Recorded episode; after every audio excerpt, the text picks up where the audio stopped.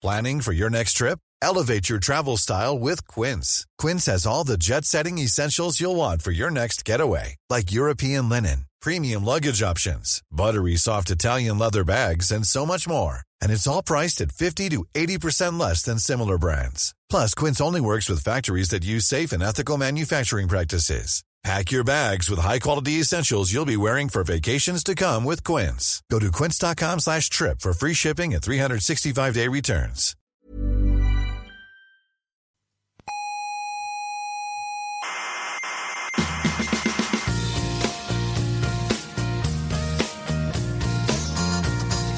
Aquí comienza Coffee Break, el único programa recomendado por los especialistas en insomnio. Sí, yo escucho el coffee break para dormir. Coffee break es como la homeopatía del insomnio. Pero que funciona, ¿eh? Claro, claro, que funciona.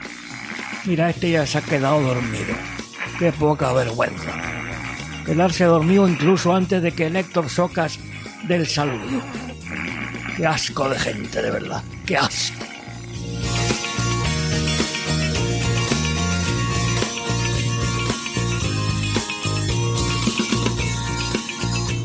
Saludos, gente cientófilas del universo. Estén despiertas o dormidas al escuchar esto, no importa, lo agradecemos igual. Básicamente porque todas cuentan para las estadísticas de descarga. Eh, les damos la bienvenida a nuestra tertulia científica de cada semana. Estamos en agosto y aunque parezca mentira, la ciencia no para. Desde el Salón de Actos del Museo de la Ciencia y el Cosmos de Tenerife, les habla Héctor Socas y esto es Coffee Break, Señal y Ruido.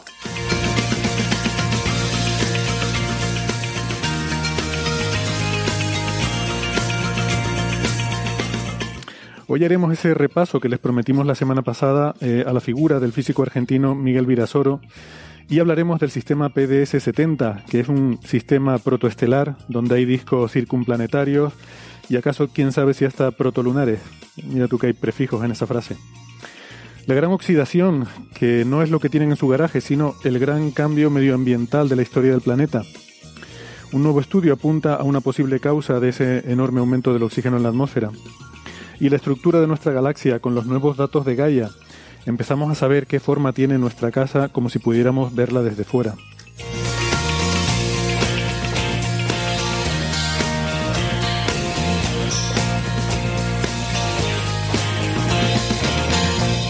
Antes, si me permiten un minutito, les quiero recordar que además de la radio estamos en muchas plataformas de Internet.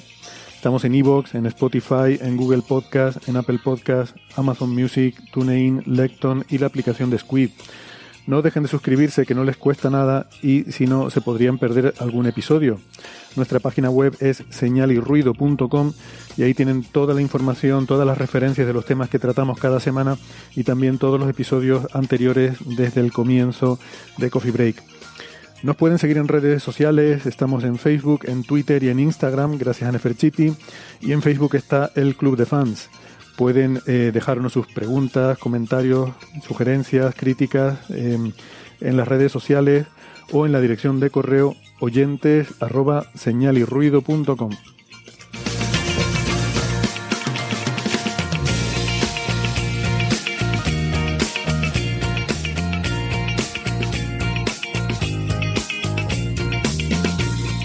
Bueno, vamos con la tertulia, que hoy estoy muy acompañado, muy acompañado y mucho acompañado, como diría aquel, eh, una, una, tertulia muy concurrida. Eh, empiezo saludando a Carlos González en eh, Cambridge, eh, en Reino Unido, aunque no sé si igual con las vacaciones, yo, yo, aquí digo cosas y a lo mejor la gente está en sitios completamente diferentes, aunque bueno, Carlos, tampoco nos tiene que contar detalles de tu vida, ni dónde estás, ni dónde veraneas, ni nada, pero bienvenido a Coffee Break, ¿qué tal? Muy buenas, gracias. No, sigo aquí, sigo aquí. Eh, al norte del muro. Al norte del muro. Ahí con los caminantes blancos. Sí, la verdad que no es mala la analogía. Sí. Eh, Carlos es eh, doctor en ciencias físicas y es investigador del Institute of Astronomy de la Universidad de Cambridge. Eh, un poquito más cerca, en Málaga, tenemos a Francis Villatoro. ¿Qué tal, Francis? ¿Cómo estás? Muy bien, aquí estamos en Málaga. Hoy un día muy soleado. Hace como 28 grados, pero al sol pica, pica el sol. Pero la sombra se está escándalo, porque corre una brisita que se disfruta. Bueno, pues quédate a la sombrita, como decían las señoras mayores. Francis es eh, físico, informático y doctor en matemáticas, profesor en la Universidad de Málaga. Eh, en Madrid voy a asumir, aunque eh, suelo equivocarme con tu localización, porque no, en Toledo esta vez está Sara Robisco. Hola Sara. Hola, me muevo más, más que los precios en agosto. Exacto, yo, yo contigo, eh, esto es como eh, tirarla y, como hay una probabilidad, ¿no? esto es como en cuántica, hay una cierta probabilidad de que salga la medida en Madrid o en Toledo. Sé que la estantería quiere decir que estás en uno de los dos sitios, esa estantería que tienes ahí detrás, pero nunca sé cuál es cuál. Así que nada, bienvenida. Las cosas frikis son de Toledo. Sara es ingeniera informática. Eh, he olvidado decir los alias en Twitter. Sara es arroba SaraRC83. Francis es emulenews y Carlos es arroba carlosgnfd. Em, iba a presentar a Gastón, que se nos desconectó un momento, pero parece que está volviendo. Eh, Gastón Giribet, que está en Buenos Aires, Argentina. Gastón es doctor en ciencias físicas, profesor en la Universidad de Buenos Aires. Hola Gastón, ¿qué tal? Qué bueno que viniste. Eh, gracias. Sí, acá los saludo desde el sur con una conexión de internet eh.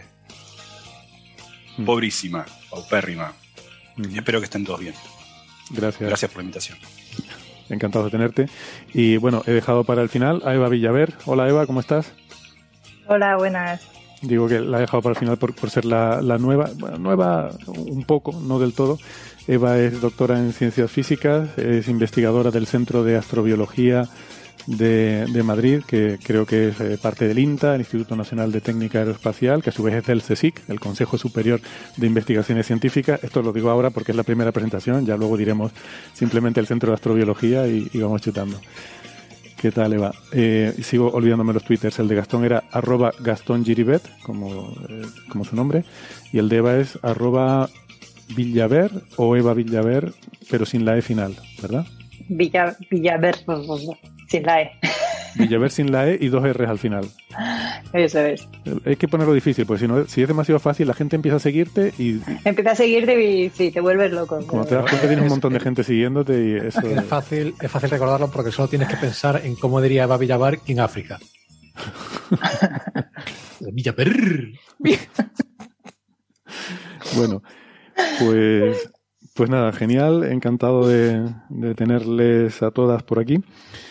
Y, por cierto, voy a eh, mandar también un saludo a Jesús y María, que, estuvieron por aquí, que no, eh, que de verdad se llaman así, que es una, pareja de oyentes que, pasaron a saludar. Lamentablemente, pues tenemos, eh, ya saben que no, no, podemos tener público en las grabaciones, pero, pero bueno, les agradecemos la visita y les quería mandar un saludo. Ah, y por supuesto a, todo el resto de oyentes y a la gente que nos está ahora mismo siguiendo en directo en el chat de YouTube. Les mandamos también eh, un saludo y a ver si luego pues podemos tener un ratito para interactuar y recoger sus comentarios, preguntas y demás. Bueno, para empezar, quizás eh, a modo de breve, pues tenemos el, el, susto ¿no? que tuvimos en la Estación Espacial Internacional. Justamente el jueves pasado, mientras hacíamos el programa, se acoplaba el módulo ruso Nauka a la ISS y eh, bueno, la verdad es que hubo bastantes eh, problemas eh, y bastantes cosas que salieron regular, pero se fueron, se fueron resolviendo. Quizás el más, em, el más problemático fue una, una no sé cómo se llama en español, igualación, ¿no? Bueno, se igualaron las presiones de los tanques de, de propelente de alta presión y baja presión. Que em, esto es, para que se hagan una idea, eh, al final el, el, proceso por el cual se produce la combustión en un cohete no, no, es muy complicado. Uno tiene un combustible que es el propelente y un oxidante, que es lo que, lo que usas para quemar. Eh, quemar algo es oxidarlo, ¿no? Eh, combinarlo con oxígeno típicamente, que cuando quemamos en la atmósfera usamos el oxígeno del aire, pero un cohete se tiene que llevar su propio, su propio oxígeno, su propio oxidante, lo tiene que llevar a bordo porque en el espacio no hay, no hay oxígeno, ¿no? Entonces esos dos elementos se, se combinan, se llevan por supuesto en tanques separados y luego se combinan para producir la combustión en la tobera y eso es lo que produce la propulsión. Bueno, el problema es que el tanque con, en este caso el propelente, si lo fuéramos a medida que se va consumiendo, se iría quedando sin, sin presión, iría perdiendo presión e iría cambiando la, el ritmo con el cual se va produciendo esta mezcla. Y no queremos hacer eso. Por eso se lleva otro tanque a alta presión, que es el que va inyectando propelente en el tanque de baja presión a medida que se va gastando para mantener constante la presión ahí y que continúe el ritmo de forma constante, ¿no? Bueno, pues al parecer, debido a un fallo de software, pues esto eh, se, bueno, pasó lo que suele hacer la naturaleza. La naturaleza le gusta igualar las presiones. Cuando hay algo a alta presión conectado a algo a baja presión, lo que intenta la, naturaleza es igualar las presiones y, bueno, en este caso, la naturaleza triunfó en, en, eh, en esta situación y, bueno, eso creó un, primer problema que, que, tuvo muy nervioso a todo el mundo.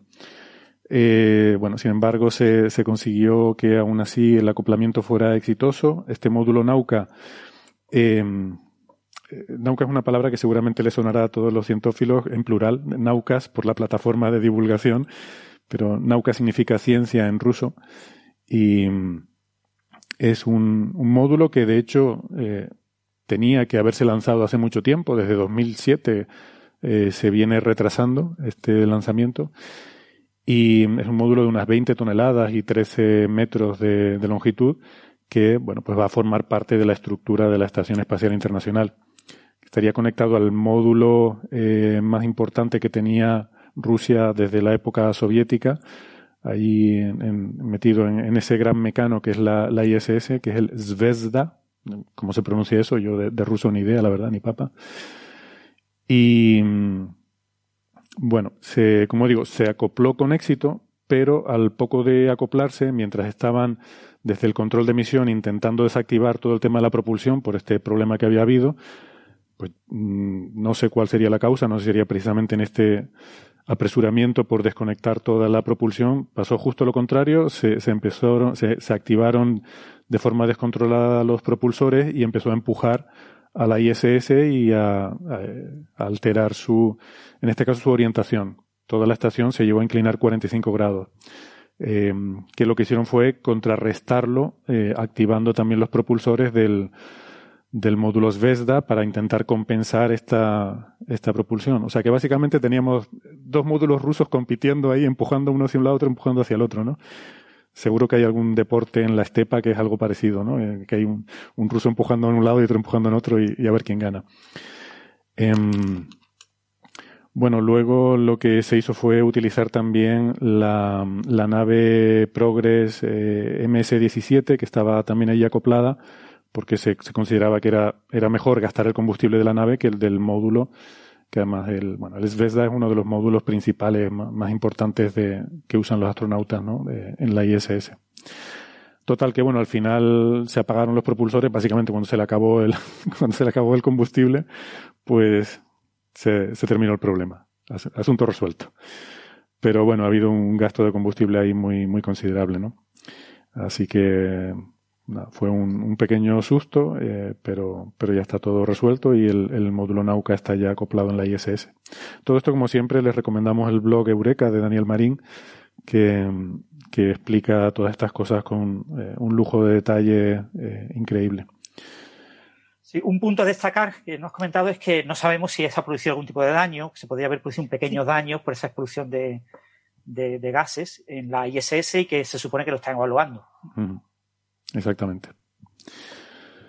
Bien, em, pues nada, eso es en cuanto a esta noticia que teníamos así en plan breve, eh, porque esto ocurrió, ya digo, prácticamente mientras estábamos grabando el programa la semana pasada, así que tenemos coartada. Nosotros no, hemos tenido nada que ver en nada de esto. Bueno, eh, comentábamos también la semana pasada, le, les dijimos que habían fallecido dos grandes físicos de talla mundial, eh, uno era Steven Weinberg, que fue uno de los eh, de los mayores contribuyentes al módulo estándar de la física de partículas. Y eh, también había fallecido Miguel Virasoro, un físico argentino de la Universidad de Buenos Aires, y le dijimos que bueno contábamos con Gastón Giribet para que eh, esta semana pues nos hablara un poco de, de Virasoro, ¿no? Que Gastón entiendo que era compañero tuyo ahí en la universidad y supongo que estarías al tanto porque además fue uno de los pioneros de la teoría de cuerdas, eh, tengo entendido además que era una persona multifacética, ¿no? Que le gustaba tratar diferentes problemas de, diferentes, diferentes ámbitos, ¿no? Eh, o sea, que, era bastante, que, le gustaba picotear de, diferentes flores, ¿no? Como, me refiero científicamente, estamos hablando en términos totalmente científicos. ¿Qué, nos puedes contar? ¿Tú lo, conociste? Sí, lo, sí lo conocí. Eh, les pido disculpas si mi conexión no es la ideal hoy, eh, lo conocí, déjame hacer una precisión acerca de dónde trabajaba él, porque él, él fue decano, es cierto, de la Facultad de Ciencias de la Universidad de Buenos Aires en la década del 70 y también estudió en la Universidad de Buenos Aires, pero desde el 70 hasta el 2000, o sea, durante 40, 30 años, él estuvo afuera, ¿no? fue profesor de la Universidad de Roma, estuvo en el CERN, en el Instituto Weizmann, y fue director del ICTP, para los que sepan de física de altas energías. Es un lugar emblemático en, en Europa, en Italia. y luego volvió a Argentina después de jubilarse, pero no, no fue a la Universidad de Buenos Aires, sino a una universidad que se llama General Sarmiento, que queda en Buenos Aires, en la provincia. Pero e, era, era muy, eh, muy frecuente que viniera a la UBA. En particular, eh, en los últimos años eh, establecimos cierta relación, qué sé yo, había cierta, mm, cierto ritual en el cual él venía, hacía mucho que había dejado la física teórica de altas energías, la teoría de cuerdas, no obstante era una persona, como decís vos, muy interesada en varios temas, en particular en aquel que había dejado décadas atrás, entonces venía a veces a que nosotros lo pusiéramos al tanto de en qué estaba la teoría de cuerdas hoy. Era muy común que viniese a mi oficina y a veces yo solo, a veces con mis estudiantes, a veces me llamaba por teléfono, hablábamos por mail eh, sobre temas de física teórica de altas energías, que era algo que él, lo que él ya no trabajaba, a pesar de que es un celebérrimo personaje en la teoría de cuerdas, ahora si quieren hablo de su contribución o sus contribuciones. Pero bueno, había dejado eso atrás.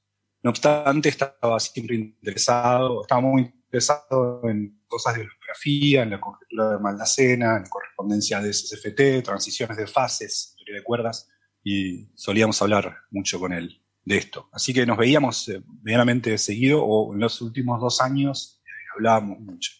El año pasado se cumplían sus 80 años y los 50 años de su álgebra la álgebra que lleva su nombre y que lo hace conocido no solo en física, sino también en matemática. Entonces yo organizé una conferencia en honor a... Yo quería organizarla en honor a sus 80 años, pero él no quería. Me decía, no, no quiero que me hagan una conferencia por mis 80 años. Entonces lo convencí de que hiciéramos una conferencia por los 50 años de su álgebra, que cumplían también en mayo. Entonces dije, lo convencí de eso y el ICTP en Italia me dio, me dio fondos y, y lo íbamos a hacer, pero bueno, luego ocurrió la pandemia, lo cancelamos y esperaba hacerlo este año, pero, o el año que viene. Pero su muerte fue un poco repentina, no fue por COVID, fue por otras cuestiones de salud, pero la, noche anterior yo había hablado con su mujer y estaba, eh, nadie esperaba que se muriera. O sea, fue muy sorprendente. Bueno, aparte era una persona que si bien tenía 81 años ya, era muy activo. Aparte de que físicamente lucía mucho más joven, eh, era una persona muy activa, estaba preparando cursos para la universidad donde era emérito, y, hablábamos de física todo el tiempo y me escribía a mí diciéndome que estaba trabajando ahora, cosa que yo no entendía porque eran de física estadística hoy en día, lo que él hacía, pero eh, hablábamos mucho de física. Pero también trabajó en economía física, whatever it means, y también en física estadística, tiene resultados muy importantes, en vídeos de spin, y trabajó mucho en, en, meteorología y también en ciencias del océano. O sea, una persona muy... Eh, como me decía Maldacena la semana pasada cuando le escribí por la muerte de Vidasoro, me dijo que era sorprendente la cantidad de temas, la cantidad de aportes importantes que había hecho en tantas disciplinas. Porque hay muchas cosas que llevan su nombre, por ejemplo, materia condensada, hay un vidrio de spin que lleva su nombre, a París y Messard. Eh, bueno, hizo un montón de aportes importantes en diferentes áreas. En teorías de cuerdas es celebérrimo, es conspicuo personaje porque es imposible no abrir un libro de, texto de teoría de cuerdas y no encontrar su nombre. En el álgebra de Virasoro, el, módulo de Berma y Virasoro, las amplitudes de Zafiro-Virasoro, los vínculos de Virasoro, los operadores de Virasoro, o sea, eh, se tendría que llamar un poco teoría de Virasoro, no sé. Eh, hay más veces, están más veces las palabras Virasoro que cuerdas en los primeros capítulos. Eh, era un tipo, la verdad, hiper agradable, pero bueno, vamos a hablar de eso porque mucha gente ya lo dijo y es un tipo muy agradable. Eh, y muy generoso, sobre todo, también. Un tipo muy generoso con su tiempo, con, un tipo muy, sobre todo con su tiempo, porque para una persona así es quizá un capital eh, importante. Así que bueno, eh, puedo contar un poco su aporte más importante, que quizá él no, no, diría que es su aporte más importante, porque a veces esquivaba un poco el ser conocido por su álgebra nada más, pero su álgebra lo hace famoso también en matemática, entonces eh, quizá esto sea un poco más amplio. Y aparte tiene aplicaciones en lo que se conoce como teoría cuántica de campos conformes, que se aplica desde materia condensada, todo lo que tenga invariancia de escala. Así que desde materia condensada a teoría de cuerdas. Entonces es más conocido eh, ampliamente. Pero voy a hablar brevemente para dar la idea de, en teoría de cuerdas, qué significa. Porque él es uno de los pioneros de. Yo diría que junto a Gabriele Veneciano, como el otro día tuvimos un, encuentro entre amigos y Gabriele Veneciano, que es el padre de la teoría de cuerdas, eh, hablaba de Miguel Ángel Pirasoro, eh, podemos decir que así como, como Veneciano inventó la teoría de cuerdas abiertas, fue la primera, Pirasoro inventó la teoría de cuerdas cerradas. Básicamente podemos decir, eh, pero la idea es muy simple, es la siguiente, y es la siguiente. una, una, partícula cuando se mueve en el espacio, cuando surca el espacio, dibuja una línea la línea de mundo de la partícula, la geodésica de la partícula. Una cuerda, que es un pequeño cordel, como una bandita elástica para, pero muy, muy, muy, muy pequeña, y es a la menos 32 metros, una cosa muy pequeña, eso propaga, cuando se propaga en el espacio, dibuja ya no una línea, sino una, si es una cuerda cerrada, un tubo, un pequeño tubito, ¿no? Y va oscilando la cuerda, entonces va dibujando una especie de ristra de chorizos, ¿no? Como, como una pasta. Eh, con cierta estructura. Y si es una cuerda abierta, dibujará una, banda, una, cinta. Ese es el dibujo bidimensional que recibe el nombre de hoja de mundo. En lugar de línea de mundo, la hoja de mundo, como worksheet. Bueno, por supuesto, eso es lo físico, es decir, la, la estela que las cuerdas dibujan en el espacio-tiempo cuando se propagan en él. Ahora, para estudiarla, para hacer teoría de cuerdas, uno tiene que poner un sistema de coordenadas sobre esa hoja de mundo, esa superficie bidimensional, esa superficie, y poner ahí ciertas cierta, coordenadas para poder hacer cálculos. Pero claro, la física es independiente de ese sistema de coordenadas, no puede depender de cómo a mí se me ocurre hacer una carta sobre esa, esa, ese papardele que, se dibuja cuando la cuerda se propaga. Entonces, eh, la teoría va a tener esa invariancia ante ese sistema de coordenadas, ese no, no poder depender de la elección que el hombre haga cuando, la mujer haga cuando quiera estudiar, no tiene sentido. Entonces uno ya sabe que ahí va a haber cierta simetría en la teoría. Esa invariancia no depender del sistema de coordenadas que yo elija. Pero la teoría de cuerdas es una estructura matemática muy sorprendente y tiene más simetrías. Es una, una, simetría inesperada de la teoría, que es que también, aparte de poder cambiar el sistema de coordenadas sobre esa hoja de mundo, también puedo ampliar la escala de ese sistema de coordenadas. Tiene una simetría adicional, que ya no es solo el cambio de coordenadas, sino que se conoce como invariancia conforme cualquier cambio de coordenadas más abstruso, pero que preserve los ángulos de mi sistema de ejes coordenados ahí, puedo incluso ampliar la malla, dilatar mi, sistema de coordenadas y también va a ser simétrico. Esa se conoce como simetría conforme, en particular incluye la invariancia de escala, en mi descripción de la teoría de cuerdas. Esa es la teoría de cuerdas clásica. En física, muchos sistemas tienen simetrías a nivel clásico, pero cuando uno las cuantiza, pierden esa simetría. Eso se conoce como anomalía toda simetría que es anómala, es una simetría, clásica, que deja de ser una teoría cuántica. A veces hay que cancelar las anomalías, o sea, hay que insistir que la teoría cuántica tenga la misma simetría que la clásica. Eh, eh, las anomalías aparecen en un montón de contextos en teoría física. Ahora bien, eh, cuando uno estudia el álgebra, la estructura matemática que describe esta simetría de la teoría de cuerdas, se da cuenta que a nivel cuántico aparece una anomalía, se rompe esa simetría, esa simetría de escala, de, reconfiguración de las coordenadas sobre la hoja de mundo, cuando uno hace la teoría cuántica se pierde. Y hay una álgebra, hay una álgebra, y una álgebra que, la, que, que es la que describe la simetría que está un poco rota, la simetría de la teoría cuántica. Esa es, la, es el álgebra de Virasoro. O sea, lo que encontró el álgebra de Virasoro, como epítome podemos decir, es el álgebra que describe las simetrías de la teoría cuántica de cuerdas. Por eso está al principio de los libros, porque uno siempre, cualquier sistema físico, al menos desde el siglo XX, aprendemos a estudiarlos a partir de las simetrías. ¿no? A partir de las simetrías, las simetrías codifican las cantidades conservadas, las simetrías codifican los operadores que yo luego iré a cuantizar como operadores relevantes de mi teoría, el momento, el momento angular, lo que fuera en mecánica cuántica. En teoría de cuerdas uno cuantiza los operadores de Virasoro que son los generadores de las simetrías de la teoría cuántica. Ese es su aporte y por eso es basal ¿eh? porque habla de las simetrías de la teoría cuántica de cuerdas, desde el principio. Está en toda teoría de cuerdas, supersimétricos, supercuerdas, no eh, bosónica, en todas las teorías de cuerdas uno parte de las mismas simetrías. Luego algunas se generalizarán, y luego esa álgebra, por otro lado, como objeto abstracto matemático, es algo que la gente no conocía hasta mayo de 1970.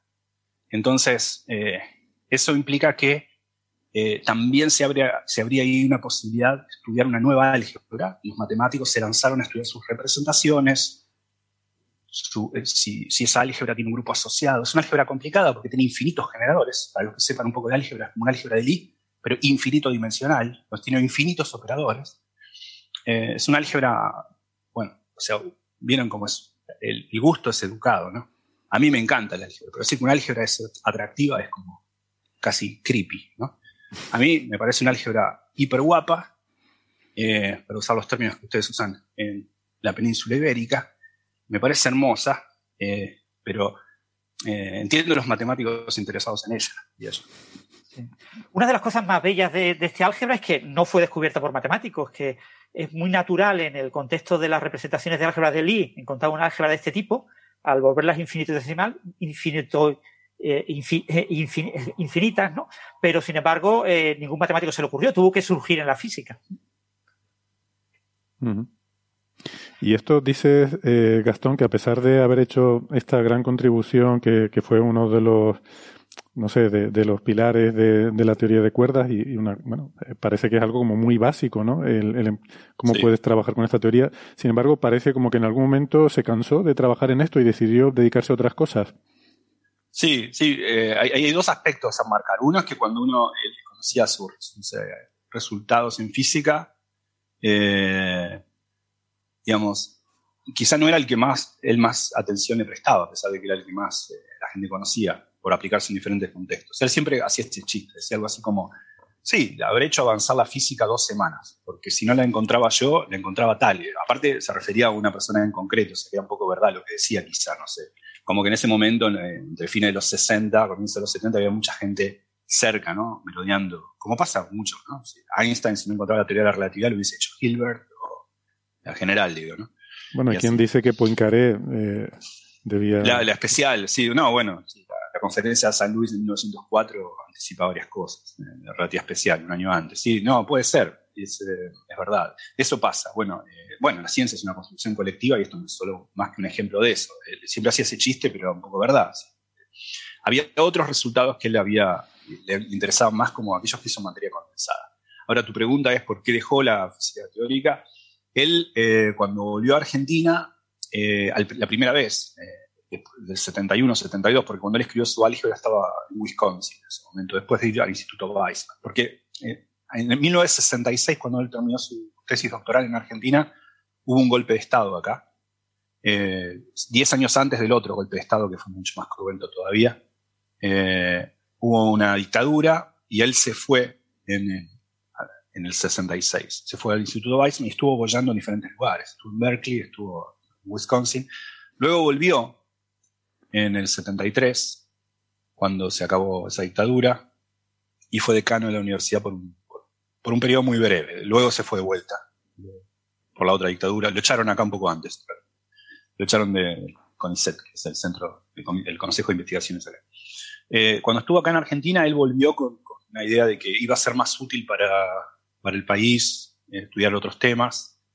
Eh, se dedicó mucho a diferentes temas y aparte volvió sobre esos temas. Ciencia de la atmósfera, meteorología. En esa época acá no había meteorología. Empezó a trabajar también en biofísica en un momento. Ahora iba a hacer un curso también de, este, el año pasado de otros temas relacionados a neurociencia también, un poco biofísica sobre todo. Eh, y sí, él creo que parte regente de su, de su, investigación era esa también, ¿no? Dónde podía servir. También el volver a Argentina luego de haber estado décadas en Italia, fue un poco eso, un poco eso. Era más útil él acá que quedarse en Europa, eh, luego de jubilarse. Y me parece que eso también tuvo que ver con la elección de temas. Eh, bueno, es lo que él decía, ¿no?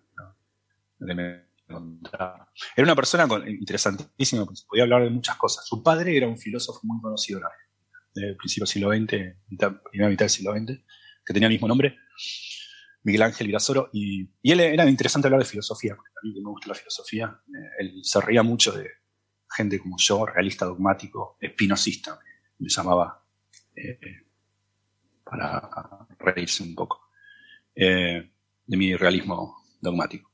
Era un tipo muy, muy también menciono esto para decir un poco eh, que estaba interesado en muchas cosas, ¿no? No era sorprendente que una persona así saltara de un tema al otro dentro de la física, porque incluso tenía intereses más allá, que desbordaban un poco ese dextro, digamos. Se nota, se nota.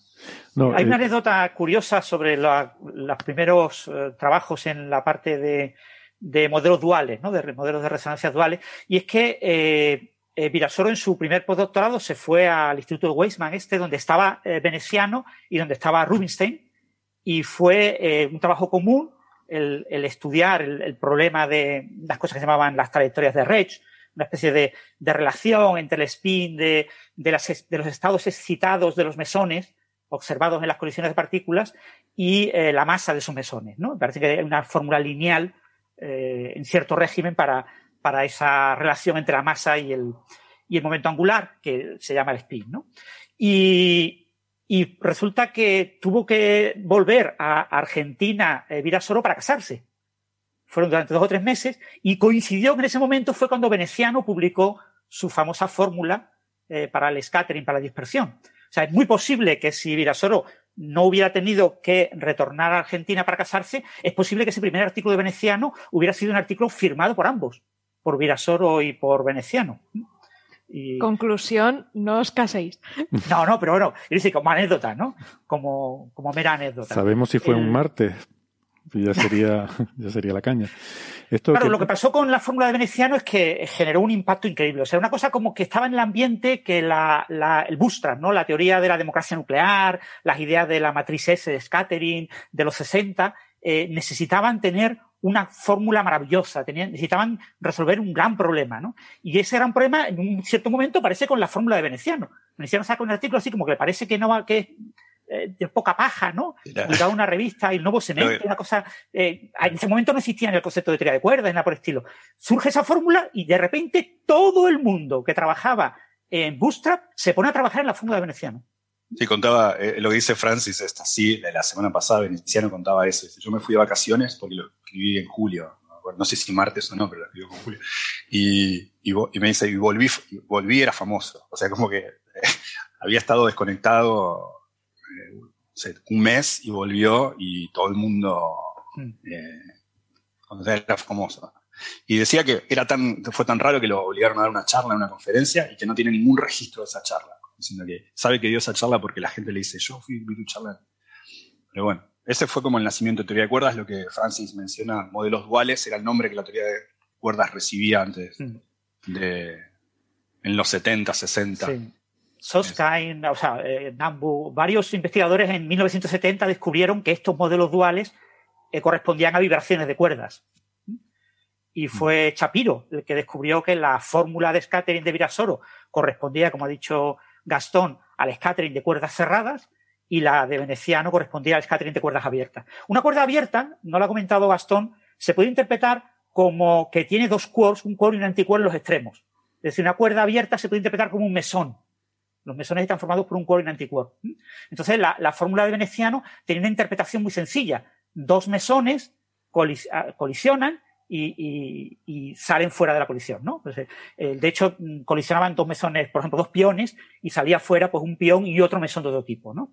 Eh, hay otra fórmula, la fórmula de Chapiro, que era para pión-pión, ¿no? Que salían, eh, colisionan dos piones y salen dos piones. La de Virasoro, sin embargo, no tenía esa interpretación. Era una cosa rara. Una vez que descubrimos que eh, era algo parecido a lo que hoy llamamos glubolas, como la interacción de dos glubolas, dos estados que son neutros, o sea, no tienen, no hay, no hay quarks visibles, ¿eh? solo tienes como un, son como lo que a veces se llama el pomerón, ¿no? Eh, eh, la, la me, colisión. me- me encanta, me encanta, me encanta escuchar física en, en- en en español de España. O sea, lo- ustedes traducen todo, es- lo cual me- chapó. Incluso chapó deben decir ustedes. Sombrero. Ahora, eh, glubolas, dicen. Es increíble. me encantó, nunca había escuchado. Glue balls es glubola. Está buenísimo. Podría ser peor, podría ser bolas pegajosas. También. Entonces, una cosa pues, que en el momento era eh, muy interesante y bueno, esa interpretación de la teoría de cuerdas pues hizo que muchísima gente se, se pusiera en este campo. Pero claro, en el retorno de Virasoro a Argentina a principios de los 70, que es cuando hace ese cambio hacia la oceanografía y otros temas, es un momento en el que aparece el modelo estándar, aparece la idea de la unificación, la teoría de cuerdas se destruye, pasa a ser una cosa secundaria, de, de mala de, de, malos físicos el trabajar en teoría de cuerdas, eso ya está completamente muerto, eso es una cosa que sigue trabajando alguna gente muy de fondo, que siguen trabajando, y ya alrededor de 1975, 76, cuando se reorienta la teoría hacia la idea de eh, describir la gravitación cuántica, pues es también un momento en el que es muy difícil, hay que tener mucho arrojo para seguir trabajando en eso, porque a priori era un camino muerto completamente en aquel momento. Eso resucita en 1983, pero hasta 1983 hay muchos años en los que si te quieres consolidar como profesor en alguna universidad o en algún instituto científico, tienes que investigar en otros temas. Ahora a mí me, alucina, eh, siguiendo el, el, relato que nos planteaba Gastón, eh, la bueno, no sé, eh, la, la, mentalidad que tiene que tener uno para llegar un día, volver a su país y decir, vamos a ver, ¿qué tipo de investigación puedo hacer yo que le venga bien al país? Eh, no, no, no, soy capaz de imaginarme teniendo ese tipo de pensamiento, ¿no? ¿Qué, qué necesita el país de mí? Eh, en fin. Al contrario que lo hago yo, que es llegar y decir, a ver, ¿qué es lo que puedo hacer que daña lo menos posible? La, Exacto. La, ¿Dónde, ¿dónde molesto lo menos posible? ¿Dónde molesto lo menos? sí. sí. Bueno, sí. es que, Carlos, tú estás en una jungla ahora mismo buena. Sí, sí, sí. Bueno. Eso, a principios de los 80, lo digo por Sara, que le gustan estos temas, eh, a principios de los 80, como se pusieron de moda las redes de neuronas artificiales, Virasoro hizo cositas en redes de neuronas artificiales, mm. en modelado del encéfalo, en modelado del cerebro, y son esas cosas que es un tema que siempre le ha interesado, ¿no? Siempre en el contexto de aplicar las técnicas de vidrios de espines, uh -huh. eh, estudió, eh, estuvo en Argentina un tiempo, se volvió a Estados Unidos a trabajar en, en vidrios de espines, y entonces esas técnicas de vidrios de espines se utilizaron eh, para modelar cierto tipo de red neuronal. Qué maravilla, pues buscaré artículos para leerlos, sí.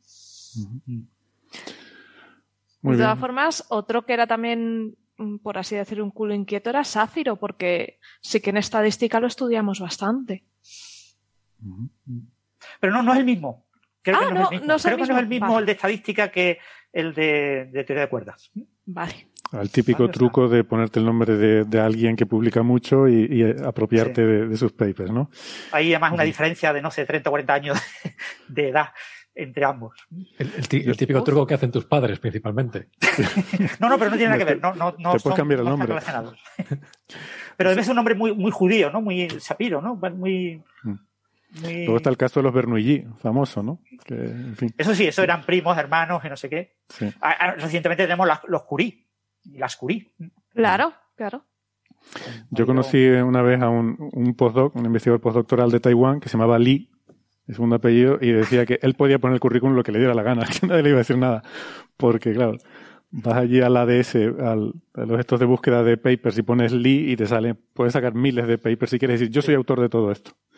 Sí. Y que te venga el tribunal a decirte que no. A, mí- a mí eso me pasa, hombre, yo, yo soy González, que, no es que sea Ali, pero también está ahí.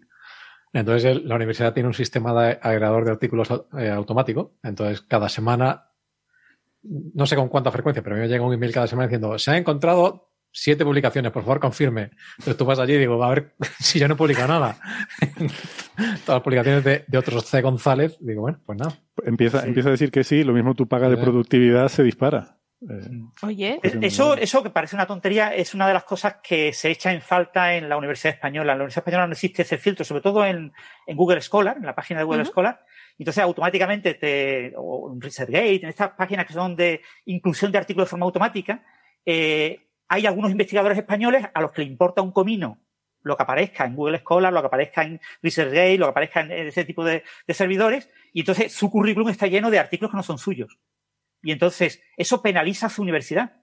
Porque en ciertos rankings que se publican a base de, sobre todo de Google Scholar y de, eh, y de este, de Scopus, eh, te penaliza porque te aparece un investigador que tiene 25.000 papers y tú sabes que es absolutamente imposible. Y entonces ese tipo de persona automáticamente se le descarta. Y si es una persona que tiene eh, 100 papers, pero tiene un índice de impacto, yo qué sé, un índice H de 120, pues resulta que no cuenta para la universidad porque lo han eliminado porque tiene demasiada basura en, en su base de datos. ¿no? Y, el investigador dice, yo me voy a molestar en limpiar mi currículum. No me molesto, que me pongan un secretario, alguien de la universidad que se encargue de eso, un administrativo.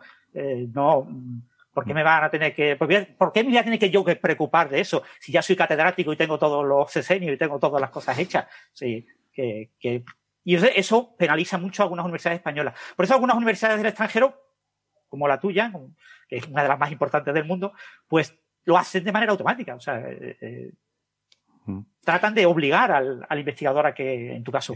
Aunque yo sospecho que el ranking de la universidad no depende mucho de que yo quite allí los, artículos de física. física... Esa, universidad probablemente no contabiliza papers, contabiliza premios Nobel y cosas así. el, ranking de Shanghai está basado en premios Nobel, influye mucho, pero otros rankings influyen mucho los papers. ¿eh?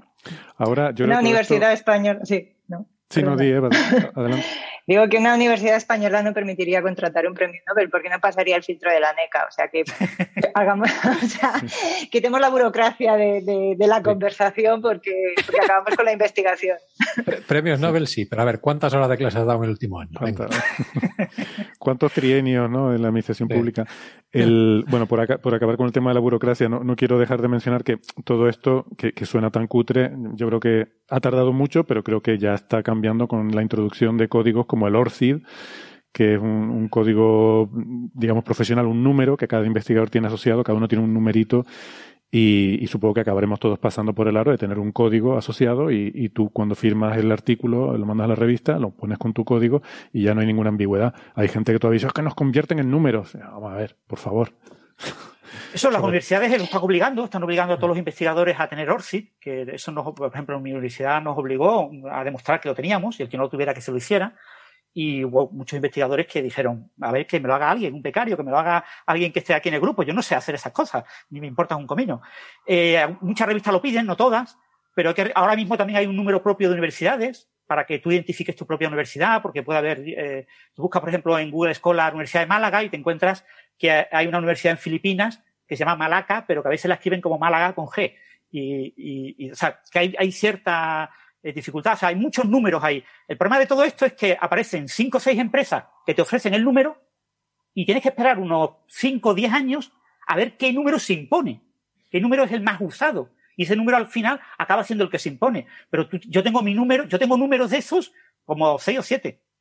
Y realmente no los consulto nunca pero cada vez que aparecía un número de esos yo me apuntaba porque nunca sabes qué número va a ser el que al final eh, más se use, ¿no? Porque el que más se use depende de, como las redes sociales, de lo que corresponda. Mm, También hay que tener cuidado con la numerología para medir la calidad de la investigación. Obviamente, obviamente.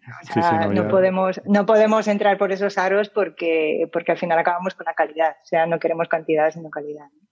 por cierto, para acabar con Virasoro, un punto importante. Eh, Virasoro recibió la medalla eh, Dirac eh, muy recientemente, en el año 2020 o así, 2019, muy recientemente. El año pasado, en 2020. Sí, en 2020. Eh, eh, me gustaría aclarar, la medalla Dirac se concede a quien no ha recibido ni el Nobel ni el Golf, o sea, está específicamente una de las cosas que la concede el Instituto ICTP, que fue director de Virasoro un tiempo, es un instituto que creó Abdul Salam, el premio Nobel, que colega de, de Weinberg, y, lo creó en 1964 en Trieste. Y, bueno, crearon esta medalla a principios de los 80 y uno de los requisitos que pone es que se concede a personas que hayan hecho trabajos muy, muy relevantes, que merezcan un premio Nobel o un premio de los grandes, pero que no lo hayan recibido, ¿no? Personas que, que no hayan recibido ni la medalla Fields, ni el Nobel, ni, el Wolf, eh, son los que pueden recibir la medalla de Irak. ¿Y pueden ser mujeres también? Sí, sí. Digo, porque no sea como el Nobel. no, el Nobel en principio no, no pone restricción. El único problema que tenemos con los Nobel es que, por desgracia, muchas de las mujeres que votan candidatos al Nobel no votan mujeres y, y en muchos hombres, pues, eh, tienen muchos sesgos hacia, hacia la ciencia de hombres, porque es una pena, pero mm, es sorprendente. Yo he hablado con varias investigadoras que han eh, tenido que, eh, o sea, que las han pedido que busquen candidatos en su área de conocimiento para el Nobel y, cuando me han dicho, me han confesado que no propusieron a ninguna mujer, pero de verdad, pudiendo elegir tres, has elegido dos y no te has esforzado siete días en buscar una mujer que apareciera como en tercer lugar. y, está pasando. Eh, bueno, perdón, ese era otro melón que no quería. Estamos abriendo unos melones aquí. adelante, Eva. No, no, no quiero, no quiero, no quiero ir por ahí. Otro, día discutimos. Otro día, bueno, es un tema, a ver, con la, con la broma de los Nobel y tal y los requisitos, ¿no? Que hemos bromeado a veces que los requisitos son estar vivo, haber hecho una gran contribución y ser hombre, ¿no? Eh, bueno, no sé si, Carlos, tenías algún comentario que querías hacer, que me pareció antes como que ibas a decir algo, pero no, igual fue... Mm, es, posible, pero ya, ya se me ha borrado la cabeza. Se te tienes, ¿Cómo se llama el pez este de Nemo, el que se olvidaba? Dory. No, que yo, creo, a lo, mejor tenía un comentario, pero como hemos saltado de, tres veces de tema en los últimos siete minutos, ya, ya me he perdido también. Sí, no, sea que perdamos el eh, hilo. Gastón, si tuviéramos que elegir a alguien para dar el premio Nobel por la, por la teoría de cuerdas, ¿tú elegirías a Veneciano, Virasoro o, o elegirías a, a, los de la primera revolución o...? Eh, asumiendo que historia de cuerdas, ¿no? Estamos hablando de si hubiese un premio eh, en el mundo, alguien que de sus aportes más importantes a teoría de cuerdas, yo igual elegiría a Edward Witten. O sea, no como, no como pionero de la teoría en sus momentos iniciales, sino quien hizo más contribuciones a la teoría. Eh, luego, mi lista hay otros, como. Puedes poner tres. Juan Martín. Maldacena. Maldacena, qué sé yo. Pero bueno, porque hay que, hay que separar, ¿no? Quiénes son los pioneros en la teoría, quiénes la construyeron eh, a fines de los 60, aún sin saber que describía la gravedad ni lo que hoy es la teoría de cuerdas, y quiénes hicieron sus aportes más importantes. Green, Schwartz, Witten, fueron los tres que hicieron la teoría de cuerdas como la conocemos hoy. ¿no? Eh, eso es. Muy bien, pues, pues nada, descansa en paz Miguel Ángel Virasoro. Eh, pasamos de tema si no quieren hacer algún comentario más sobre esto.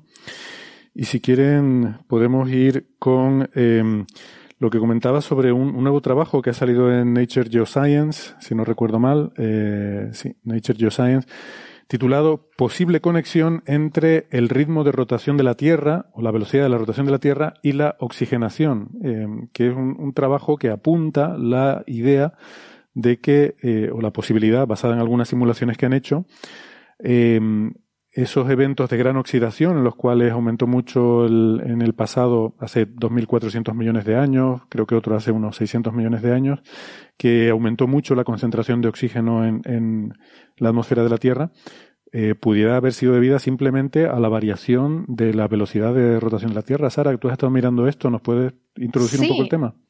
Eh, sí, así es. A ver, se, bueno, se cree que hubo eh, una variación de los días eh, en la Tierra. Además, la forma en que se cree que, que, se hizo es escalonada. Es muy curioso. O sea, hay como una deceleración del giro de la Tierra, ¿vale? Luego viene Boring Billion, que se mantiene estático, y luego hay otro frenazo y luego otro pequeño frenazo. A mí, perdona, me encanta eso del boring billion. O sea, la gente lo sabe, son los mil millones de años aburridos. O sea, como diciendo, aquí no pasó nada. Aquí no pasó nada. Mil millones de años que no pasó nada. El boring billion. Pero luego, luego es mentira, luego pasó de todo, pero. Oye, eh, claro, yo supongo que es eh, la tecnología de la época, como no se veía nada, pues aquí no pasó nada y ya está, ¿no? Pero hoy en día se está descubriendo que hubo cosas. Entonces, eh, ¿a qué se deben estos frenazos? O sea, estas deceleraciones de la Tierra. Muy bien, pues a primera se puede deber a que se formó la Luna y eso, esa gravedad eh, hace que las mareas, la fricción de las mareas de la Tierra también te frene un poquito. Y según esto se va conformando, bueno, no se sabe tampoco por qué para, y luego eh, por qué hay otros dos pequeños frenazos. Eh, puede ser por la dinámica de mareas, puede ser por tectónica, puede ser por una serie de cosas que aún no sabemos. ¿Y por qué se producen estas oxigenaciones justo en esos momentos? O sea, esa gran oxigenación, el oxígeno de la Tierra para en el Boring y luego aumenta y aumenta. Entonces, eh, hay muchos trabajos intentando dar respuesta a estos y este es uno de ellos, que dice, vale, se decelera la Tierra. La verdad, perdona, pero un momento, Sara, es que estoy mirando ahora en la página de la Wikipedia la historia de la rotación de la Tierra, basada sobre todo en modelos, porque realmente Sí, no, no, hay sí. Poco, hay pocos datos ¿no? empíricos sobre, sobre esto. Pero Había pocos periodistas allí. Había pocos periodistas. Y no, no, los fósiles no nos dejan lo que pensaban los dinosaurios sobre si, si el día les cundía o no en las horas del día. Pero el tema de, mm, eh, o sea, la forma en la que ha variado eso a lo largo del tiempo, ¿no? O sea, hay, como un aumento gradual desde el principio, poco a poco ha ido aumentando la duración del día Ujú. hasta unos 2.400, bueno, entre 2.000 y 3.000 Sí. millones de años, que más o menos coincide con esos 2.400 millones de años, lo que se, se aplana, se queda constante, y luego otra vez a unos 800 millones de años o así, vuelve a aumentar la duración, que esos cambios parecen coincidir con los cambios de la historia de oxigenación, que parece que empieza es. efectivamente a esos 2.400 millones de años, empieza a aumentar, y hay otro aumento a los 600 millones de años, ¿no? Que, bueno. De hecho, en, justo antes de ese pequeño parón, eh, los días duraban una- menos de 12 horas. Entonces se cree que no se producía oxígeno, ¿vale?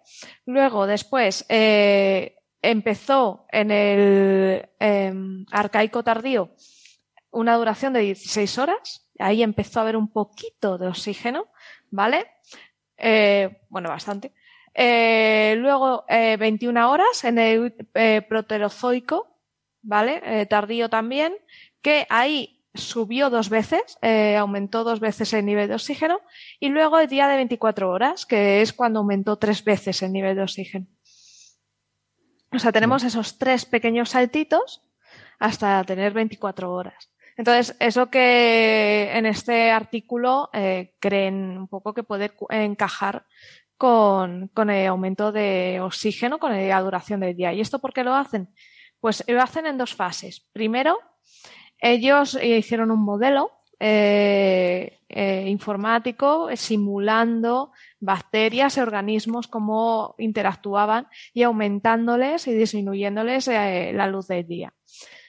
Vieron que solo con cianobacterias la cosa no funcionaba, empezaron a meter eh, bacterias anaeróbicas, eh, la cosa encajaba pero mal y acabaron metiendo eh, bacterias reductoras del azufre. Y parece que justo ahí encaja el modelo. Dice, oye, pues parece que tenemos algo que, que puede cuadrarnos. Y luego cogieron una capa de cianobacterias, bueno, de bacterias, de tapetes de bacterias en el sumidero de eh, Middle Island, que se supone que eh, las condiciones de estos microorganismos se asemejan bastante a la Tierra primitiva. Pero claro, no debemos olvidar un tema. Por mucho que se asemejen a la Tierra primitiva, eh, las bacterias evolucionan muy rápido. O sea, son seres vivos modernos, ¿vale? Entonces, mm, extrapolar esto al pasado eh, es un poquito cogerlo con pincillas. Pero bueno, encaja bastante. Entonces, ¿qué han visto? Investigando estas eh, bacterias es, tengo las cianobacterias que por la noche están abajo del tapete. Y arriba tenemos unas bacterias anaerobias que están trabajando y están descomponiendo azufre, están ellas haciendo sus cosas anaerobias. Pum, pum, pum, pum, pum, pum, pum. Cuando llega el día, estas bacterias se quedan sin azufre y sin sulfatos, digo sulfuros, y bajan. ¿Y quiénes suben? Las cianobacterias. Pero ¿qué pasa? Que mientras estas estaban trabajando y van bajando, le han tapado el, la luz a las cianobacterias. Entonces, mientras ellas suben, hay un poquito de competición y no es hasta llegada la tarde que las cianobacterias no alcanzan su pico de producción. Por esto de que mm, este baile que tienen y que tienen que limpiar un poco y empezar ellas a producir. Y luego, cuando ellas producen, pues venga, a producir oxígeno y, bien. Llega la noche y otra vez ese cambio. Estos cambios también eh, lo que producen es eh, que atrapan mucho carbono y lo meten hacia, hacia el fondo. Entonces, esto sí que da pie para hacer investigaciones e intentar buscar si en estos picos de oxígeno también hubo picos eh, de registro fósil de carbono. Si tuviéramos esto eh, eh, y coincidiera, ya tendríamos el modelo clavado. Entonces, es una investigación que ellos sugieren que podría, podría dar muchas respuestas ¿no? de, este, de esta, esta investigación. La verdad es que el, el paper, el artículo es súper bonito, está muy bien escrito y a mí me ha parecido muy interesante por eso. Toda la danza de los microorganismos, cómo pasan del, del modelo teórico al modelo empírico para ver si cuadra. Eh, hay, trabajos de 10, la verdad. A mí me ha parecido súper bonito. Y bueno, que da una respuesta a algo que aún no se sabe. Es una respuesta plausible.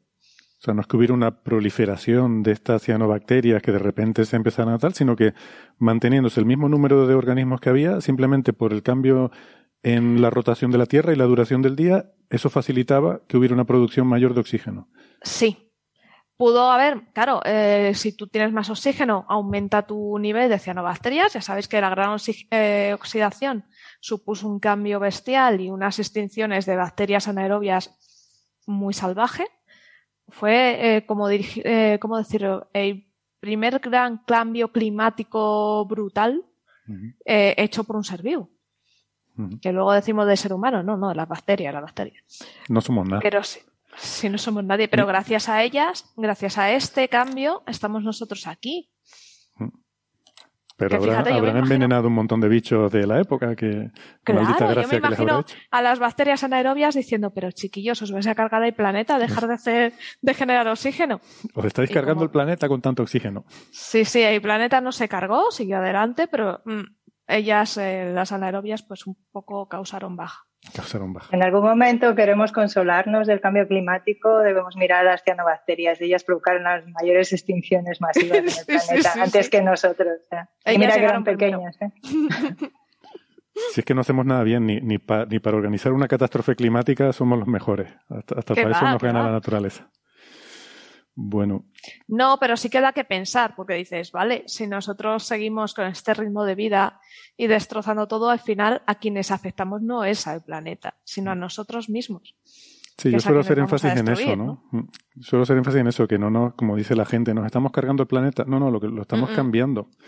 Y habrá, habrá quien le encanten esos cambios. A nosotros no, pero va a haber bichos a los que les encante el planeta que vamos a dejar. Eh, le gustará más que a nosotros unos consumidores de CO2, CO2 atmosférico brutales. Que, no se me ocurre cómo será. Tendrán cuatro manos y... no se me ocurre cómo será la Tierra del futuro, pero seguro que sería interesante verla.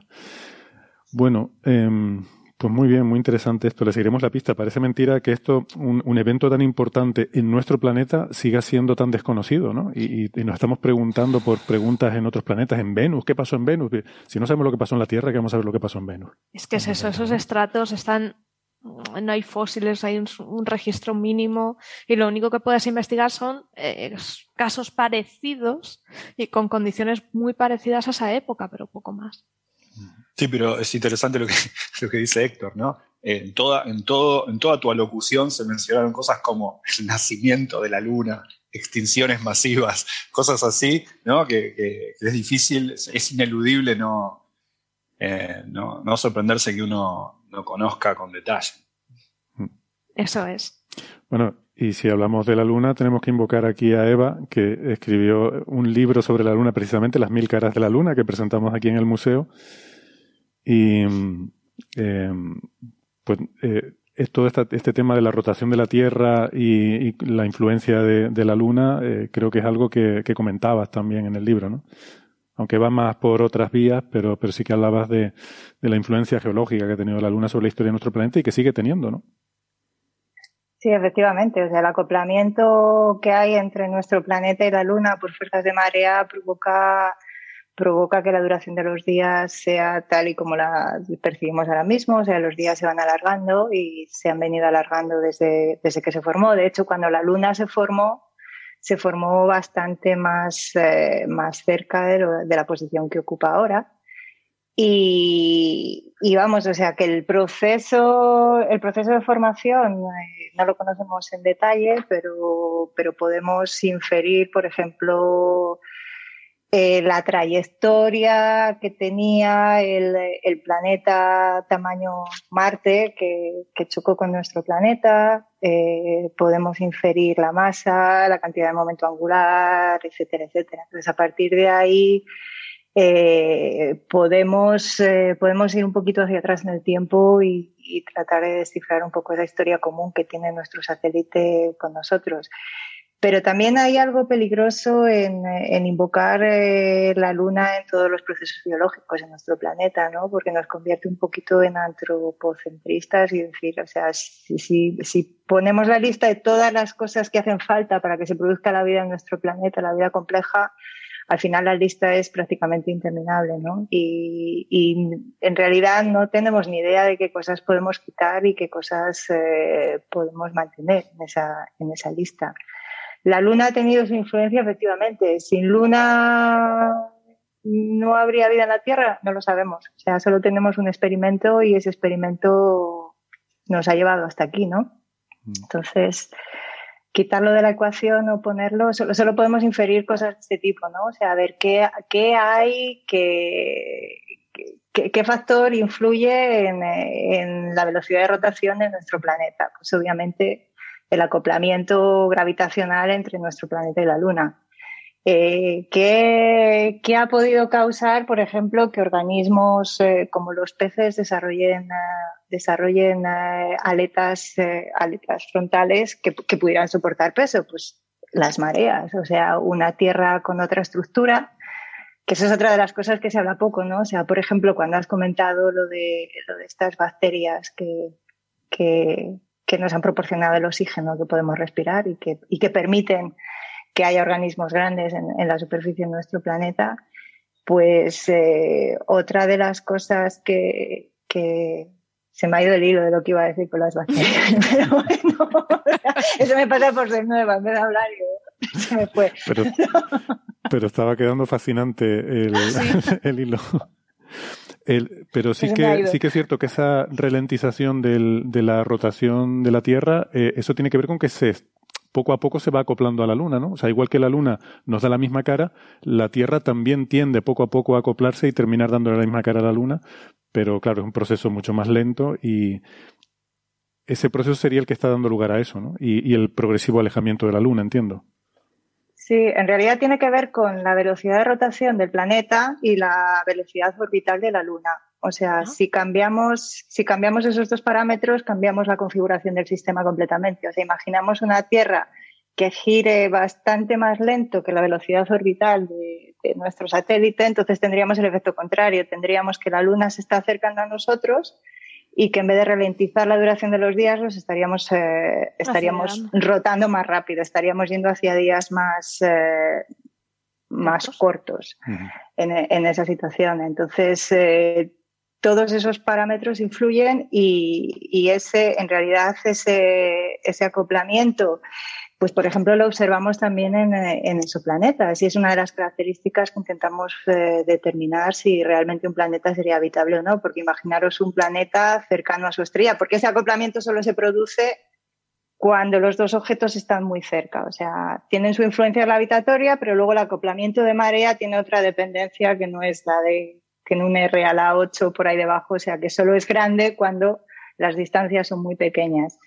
Imaginaros un planeta que siempre le muestra la misma cara a la estrella y que encima está muy cerca de la estrella. Obviamente las condiciones eh, en un lado del planeta serían eh, de un, verano achicharrante y en el otro siempre de noche y siempre y muy frío, ¿no? Entonces vientos huracanados, eh, chorros de radiación llegando a la no sé si vivirían bajo tierra los organismos sobre la superficie, si es posible una atmósfera en un planeta pequeño, o sea, todas esas condiciones afectan la habitabilidad.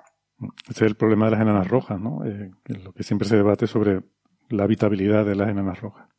Mm. Bueno, vamos a hacer una pausita. el problema de buscar la vida en la Tierra es que, bueno, la vida fuera de la Tierra o intentar investigarla, es que solo tenemos un espacio muestral de uno. Mm. No no puedes extrapolar nada. Sí, sí, todavía se discute eso, ¿no? ¿Qué factores de los que hay en la Tierra son realmente fundamentales para la vida y cuáles son anecdóticos, ¿no? Es lo que, lo que planteaba antes Eva. Así que nada. Hacemos una pausita y ya volvemos.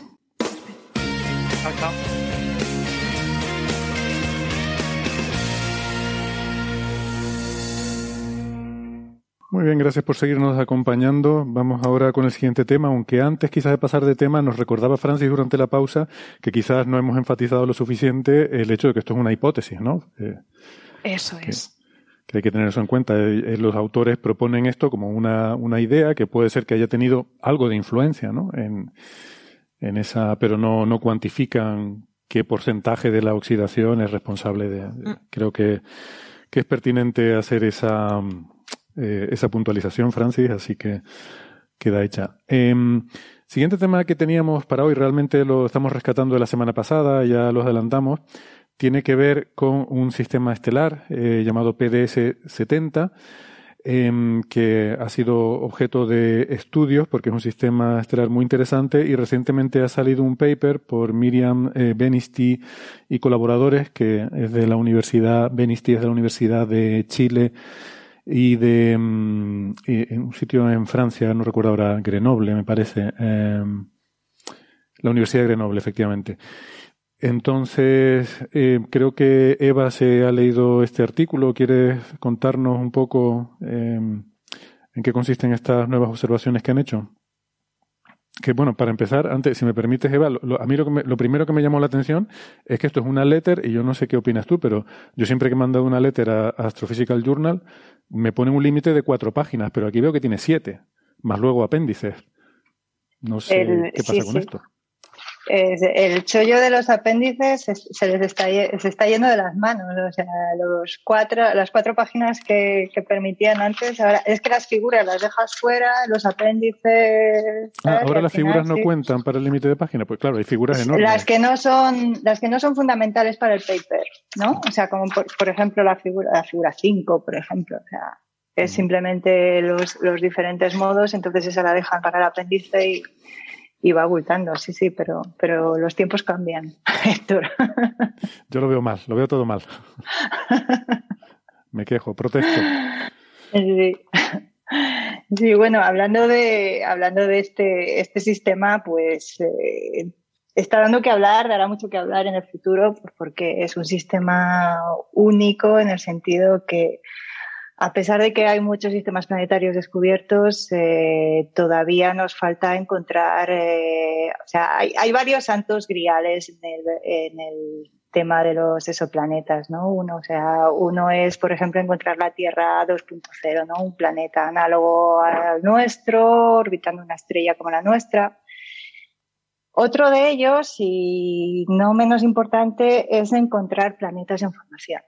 Ya tenemos teorías de cómo se produce la formación de sistemas planetarios, pero hasta que no lo veamos la formación in situ, pues eh, realmente no tenemos ni idea de cómo se produce. Y de hecho tenemos eh, agujeros básicos en el conocimiento de, ese proceso. Si queréis, luego comento un poco cuál, es ese agujero en el conocimiento que tenemos.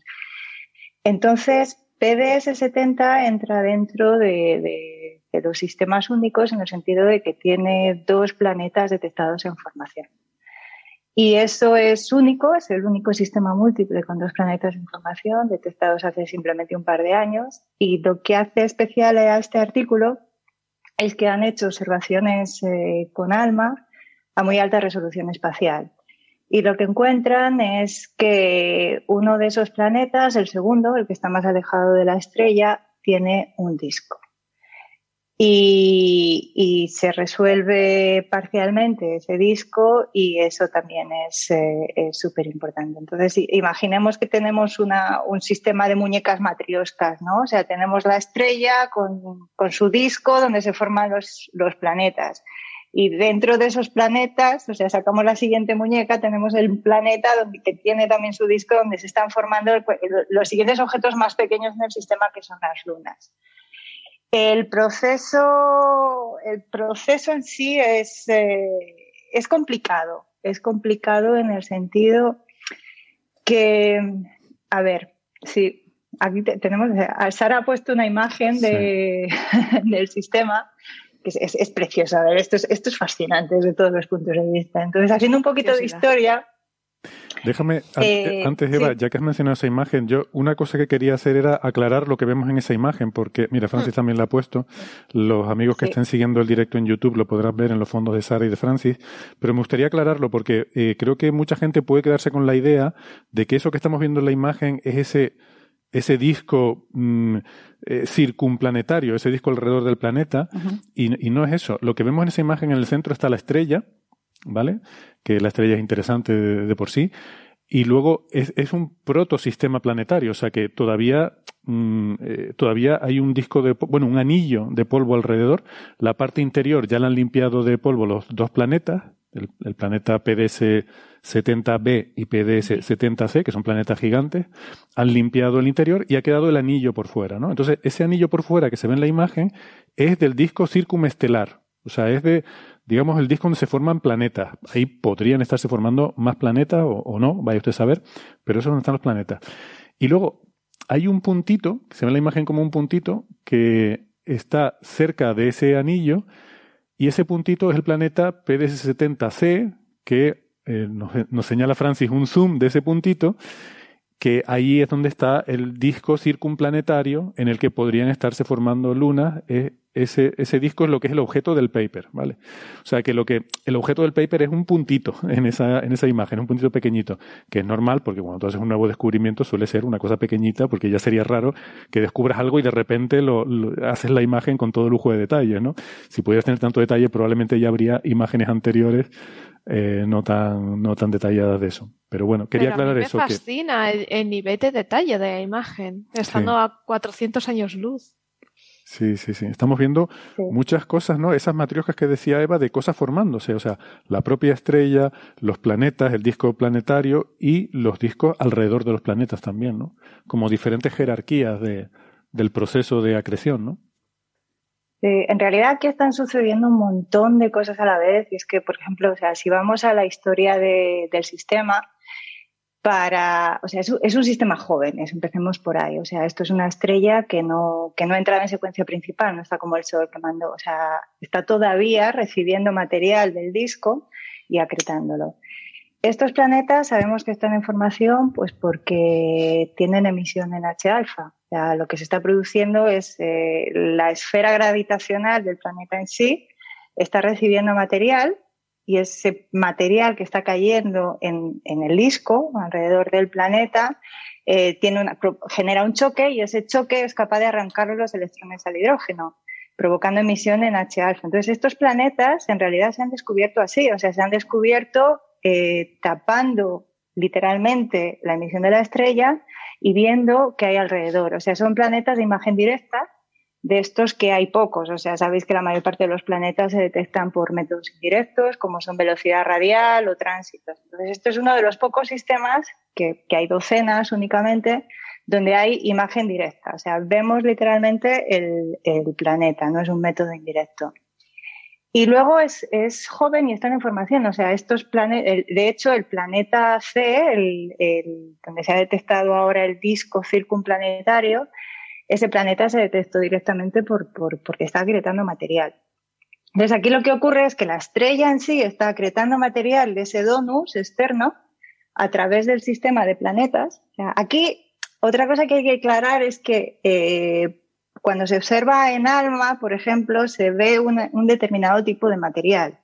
Cuando observamos en el infrarrojo, se ve más el gas. Aquí estamos viendo más la estructura de polvo.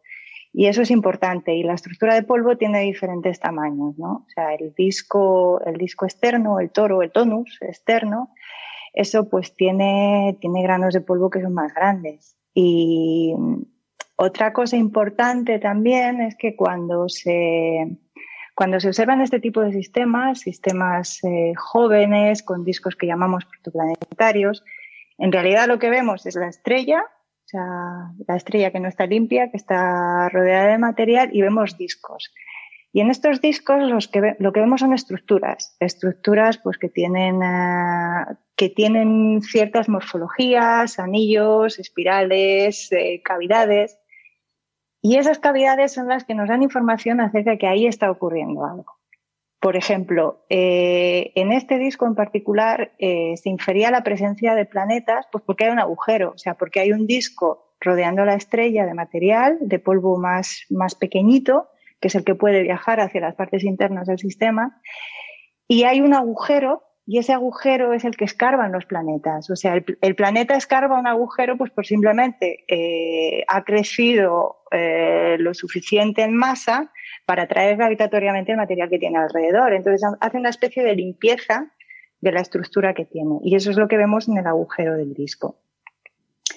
eh, el mismo proceso que alimenta a la estrella también alimenta, o sea, los discos son importantes eh, por, eh, por, varias razones. O sea, si tratamos a, a, la evolución de la estrella es una cosa, pero aquí vamos a centrarnos en el disco alrededor del planeta.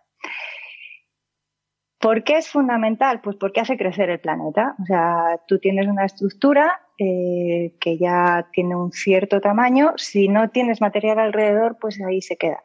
Esa es la masa con la que ha nacido o la que ha podido acretar y, ahí se quedó. El hecho de que haya un disco alrededor de este planeta indica que todavía está acretando material, que todavía tiene posibilidades de acretar material, porque el hecho de que está acretando lo vemos a partir de la emisión esta de H alfa del choque.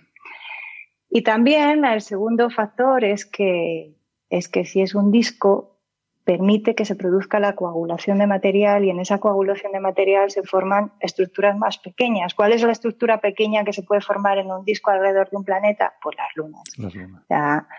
y eso es algo precioso porque es la primera vez que observamos directamente un disco donde se pueden formar lunas. O sea, sabíamos que alrededor de estrellas se forman discos que forman planetas. Sabíamos que alrededor de las lunas, ah, de los planetas, se tiene que formar discos que forman lunas, pero es que esta es la primera vez que lo vemos, o sea, literalmente. Y solo lo hemos podido ver pues porque se ha observado con ALMA, con alta resolución espacial, y ALMA tiene una resolución en, estas imágenes, eh, literalmente, o sea, de unos dos con tres unidades astronómicas, o sea, cogemos la distancia de la Tierra al Sol, la multiplicamos por dos, esa es la resolución a la que podemos ver, que, diría uno que no es mucho, pero es que esto está bastante lejos. Y, el disco tiene, tiene más o menos ese tamaño, o sea, tiene poquito más de, de dos, uno con dos unidades astronómicas, o sea, que está en el límite de resolución espacial que se puede detectar, pero vemos que es extenso. También hay un disco, en principio, en el otro planeta, el que está más cerca de la estrella, el, el planeta B. Y ese disco aquí es más pequeño, o sea, el planeta es más pequeño, tiene un radio de Hill que llamamos más pequeño y probablemente el disco sea también eh, de menor tamaño, por eso no se ha no se ha podido resolver en estas observaciones. Entonces, desde todos los puntos. Sí. Cuando mm. mencionabas ¿no? que, que, eh, lo fascinante que es ver estos discos donde se pueden estar formando lunas, sobre todo porque es que todavía no hemos detectado exolunas, ¿no? Es uno de los problemas de la gente que busca, la gente como tú, que buscan exoplanetas, es encontrar también exolunas, ¿no? Eh, no se ha encontrado tampoco exoanillos ni, ni exocosas alrededor de los planetas, ¿no? Y entonces está bien. Ahora estos días está haciendo la, la conferencia de TESS, el, satélite de, búsqueda de exoplanetas, de ciencia con TESS, y la verdad que no lo he podido seguir mucho, ¿no? Pero ayer estuve viendo un rato, había una sesión de SETI con TESS eh, y estaban hablando de justamente de, de, poder buscar cosas alrededor de los planetas y cómo la, el, la búsqueda de lunas y anillos es un problema en astrofísica muy muy de actualidad y que mm, eh, pues analizando curvas de luz se intenta encontrar estas cosas, ¿no? Bueno, pues en un sistema como este que nos está contando Eva, pues podríamos estar viendo un, disco en el que podrían o no, eso no lo sabemos, porque esto se ha vendido también un poco como que estamos viendo la formación de luna, pero igual no, ¿eh? Eh, eso no, no, lo sabemos. Pero que en cualquier caso está ahí un poco la, la materia prima, ¿no? Sí, efectivamente, o sea, ahora de hecho, o sea, si hay el, aquí la cuestión es que si hay partículas de polvo eh, que empiezan a crecer hasta el tamaño del milímetro, el problema es que ese tipo de partículas eh, rápidamente caen en la superficie, caerían rápidamente en la superficie del planeta. Y cuando hablamos de rápido en astrofísica, obviamente son entre 100 y 1000 años. O sea, ese es el típico tipo de escalas. Para que se produzca una formación de una luna en este sistema que no se ve, o sea, no hay la resolución para ver un satélite. Lo único que se puede determinar es eh, límites inferiores y superiores de la masa del disco, que tiene, pues, eh, o sea, se podrían formar varias lunas como la nuestra, tres, unas tres o así, pero, pero literalmente eso es lo único que podemos decir.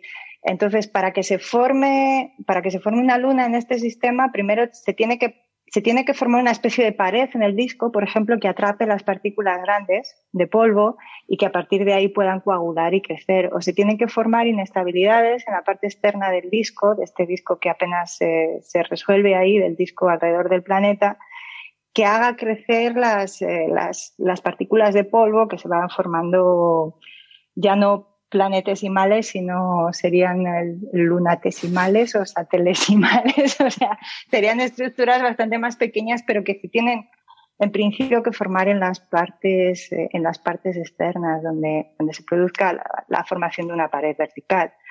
Pero de, hecho, o sea, esta imagen de ALMA no solo es, es interesante por, por, el disco alrededor del planeta C, sino que también, o sea, toda la estructura del, del disco externo también da información de que quizá en la parte más allá del disco hay otro planeta, ¿no? Que no se ha detectado. O sea, sería, desde el punto de vista dinámico, sería bastante, o sea, pudiera existir un sistema y que mantuviese el sistema de dos planetas estables también, pero, pero obviamente así se han detectado, de hecho, planetas en discos como en Formalhaut, por ejemplo. O sea, Formalhaut se detectó el disco, se vio esa estructura, empezaron a detectarse esos cometas y a partir, esos cometas sí se han detectado, también por métodos indirectos, pero se han detectado.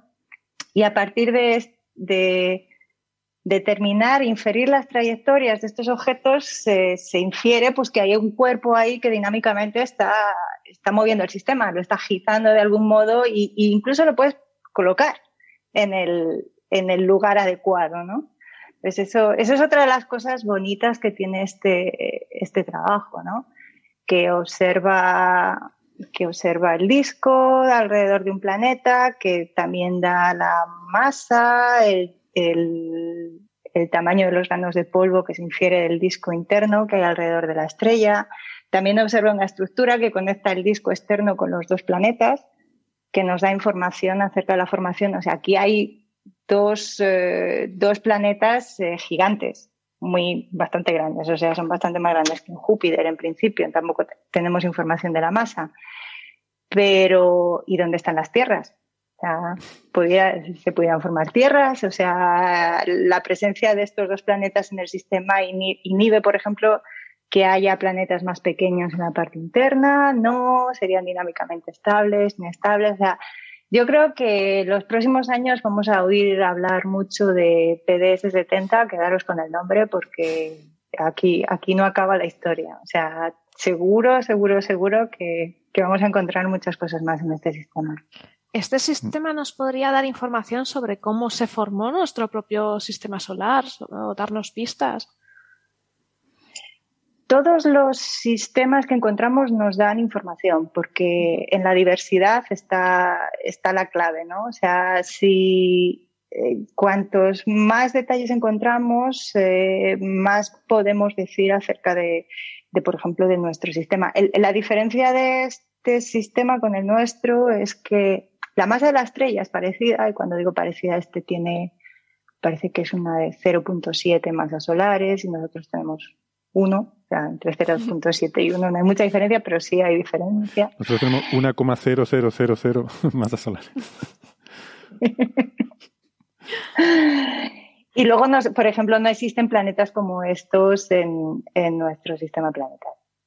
Lo que sí nos da información es acerca de los procesos de acreción, de, de que se pueden, de que a pesar de que la estrella es más pequeña, la masa del disco es más grande que la que se infiere, por ejemplo, en nuestro propio sistema solar. O sea, que el, que el hecho de que haya una estrella pequeña no necesariamente implica que la masa del disco sea más pequeña. O sea, que no escalan directamente, que el proceso de escalado no es, no es directamente obvio cómo, cómo funciona, ¿no? Mm. Entonces, de todo aprendemos y, y de hecho, o sea, es que, es que estos son literalmente los los planetas más jóvenes que hemos encontrado nunca, porque son muy difíciles de detectar estos, este tipo de objetos. O sea, son los, los bebés planetas que tenemos. ¿Ah? Esto, por poner un poco en la escala de nuestro sistema solar, estos planetas son, como dice Eva, mm, son mucho más grandes que Júpiter y las distancias, porque antes hablabas de la resolución, de que un píxel son algo así como dos unidades astronómicas, eh, las distancias de estos planetas son 22 y 34 unidades astronómicas que para hacerse una idea es como la distancia a la que están Urano y Neptuno del Sol, que están a 20 y 30 unidades astronómicas. ¿no? O sea, imagínense planetas más grandes que Júpiter puestos, uno donde está Urano y otro donde está Neptuno. Esa sería un poco la escala. Mm, yo me pregunto, Eva, si hubiera planetas pequeños terrestres más cerca de la estrella, ¿los habríamos detectado sería totalmente invisible incluso para ALMA? Supongo que si son dos unidades astronómicas el píxel seguramente sería invisible, ¿no? En estos datos. No, o sea, no tiene sensibilidad con, con imagen directa para detectar planetas más pequeños en, en, este tipo de observaciones. O sea, solo puede llegar a Júpiter, a, masas superiores a Júpiter. Claro, tienen que ser cosas extensas, ¿no? Para que puedas ver en este, en radio. Por eso se ven también estos discos de polvo, eh, que aunque sea, aunque no tenga mucha masa, pero está muy extendido en una superficie muy mm. grande, ¿no? En un área muy grande ya, ya. Y aquí el James Webb, ¿no? Eh, debe ser clave, ¿no? Para mm. observar con gran resolución el interior de la, zona del sistema solar interior, ¿no? En este sistema planetario, ¿no? Efectivamente, o sea, este es uno de los objetos que va a observar James Webb en cuanto, en cuanto esté en órbita y disponible para observaciones. O sea, que por eso digo también que, que volveremos a oír hablar de este sistema seguro. O sea, no, no, no me queda, no me queda duda. Mm. Sí, para los oyentes. La diferencia. Mm, una cosa que no hemos comentado es el tema del otro planeta, el B, que en el año 2019 se publicó que tenía un disco protolunar y fue gran noticia. Hemos descubierto el primer disco protolunar y ahora en estas imágenes de ALMA no se observa un disco protolunar en el otro. Mm. Eh, y sí se observa en este, ¿no? O sea, una cosa curiosa. Eh, eh, ¿Crees que puede descartarse, puede pasarle a este C lo mismo que le pasó al B? No, en realidad no se descarta la presencia de un disco en el planeta B, o sea, lo, lo, que tiene es bajo brillo superficial para este tipo de observaciones. O sea, el otro disco se detectó en el infrarrojo y, o sea, sigue habiendo un disco, lo que se dice es que tiene, o sea, es consistente con, con la masa que se infiere, la masa mínima que se infiere del planeta y la, o sea, tú cuando tienes, por ejemplo, dos en, este sistema, ¿no? Imaginemos que solo tiene tres cuerpos, probablemente tenga más, pero tiene la estrella, tiene el planeta A y tiene el planeta C. Eso genera una, o sea, los radios de influencia gravitatoria mutua, que llamamos los radios de Hill, nos van a dar unos tamaños a partir de los cuales, o sea, puede existir un disco o se trunque o no. O sea, la presencia del planeta C va a truncar un posible disco en el planeta B y también la presencia de la estrella. Entonces, si tú calculas ese tamaño, eh, te da que es consistente con las observaciones, con que, o sea, que va a ser más pequeño que la resolución que tiene este, este, ¿sabes? Y sí que hay una estructura de bajo brillo superficial detectada en, en este sistema y hay una estructura que conecta incluso con el disco interno, que, que en estas imágenes se ve poco, pero que conecta con el disco interno, que también es, o sea, esta estrella está acretando también material, o sea, es una estrella Tetauris. Si quieres, esto nos comentas un poco de las, de las Tetauris, pero es una estrella que está acretando material, entonces para acretar necesita, necesita, hay que alimentar, ¿no? O sea, hay que alimentar y ¿de dónde se alimenta? Pues del tonus este. Y también tengamos en cuenta que, que lo que vemos con, con, alma no es todo lo que hay, o sea, también necesitamos ver el, ver el gas, que lo vemos en, en infrarrojo, también necesitamos, o sea, todas las observaciones complementan y nos dan una imagen completa. A lo mejor si esta estrella se pudiese observar en velocidad radial, que no se puede, pues porque está muy sucia, porque está acretando, pues eh, quizá nos daría información de, que existe otro cuerpo ahí o, varios más. Claro, con alma lo que somos sensibles, lo que decía antes, sobre todo a extensiones de polvo, ¿no? grandes extensiones de polvo, ¿no? mientras que la detección anterior había sido en el infrarrojo, donde estás viendo básicamente eh, bueno, pues algo caliente de, también de gran extensión, eh, pero que son, son cosas diferentes lo que puedes ver en un sitio o en otro, ¿no? Eh, decía Eva lo de las de Tauri porque estábamos hablando que es un, tema que a mí me gusta, ¿no? Este sistema no solo estamos viendo bebés planetas y quién sabe si bebés luna, pero también es una bebé estrella. Es una, es una estrella, eh, esta, estas tipo T Tauri. Bueno, Carlos seguro que sabe más que, que yo de esto y puedes comentar también son estrellas que todavía, lo dijo Eva, todavía no ha entrado en la secuencia principal, quiere decir que todavía no está quemando hidrógeno, em, sino que es una estrella en formación, o sea, está acumulando eh, gas que va cayendo hacia la estrella y al ir cayendo gas por gravedad, la gravedad lo va, va presionando el gas que hay dentro y, y entonces eso se va calentando por termodinámica. O sea, tú cuando aprietas un gas se calienta. Eso es, eso es, como decía Homer Simpson, en esta, en esta casa cumplimos las leyes de la termodinámica, ¿no? Pues las estrellas también. Y, y ese gas que se va calentando genera, o sea, las estrellas no se encienden de golpe cuando empieza la reacción nuclear, ya, ya se han encendido antes porque se calientan eh, por la presión de, de, ese gas que se va comprimiendo.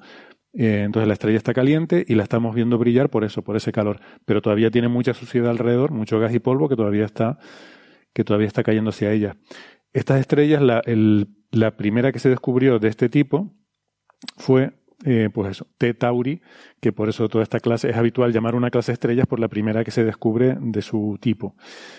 Y mm, eh, claro, eh, el nombre es un poco es un poco raro a los que estén acostumbrados a la notación astronómica, que normalmente suele ser una letra griega y luego el nombre de la constelación en posesivo, ¿no? O sea, por ejemplo, Alpha Centauri quiere decir, pues alfa del centauro, ¿no? se pone la letra griega quiere decir el, el, orden de brillo de la estrella en su constelación la más brillante es alfa, la segunda beta, la tercera gamma, y luego el nombre de la constelación, pero no Centaurus, sino Centauri, que quiere decir del centauro, o sea, la más brillante del centauro, la segunda más brillante del centauro, etcétera, ¿no? Esa es un poco la, la nomenclatura que, mm, de hecho, la introdujo para poner un poco de orden un astrónomo, iba a decir alemán, pero en aquella época no sería Alemania, sería, vaya usted sabe, Prusia o no sé qué, que se llamaba Johannes eh, Bayer, creo. Supongo que en alemán se pronuncia algo así como. O, no sé. Eva, tú has estado en Alemania, ¿no? ¿Cómo dirían? Bella o algo así. Bueno. Solo, he estado de paso, no para. No, nos pregunta, no, nos pedí una aspirina, porque, porque es Bayer como la aspirina, o sea, lo dirían igual. Joven, joven.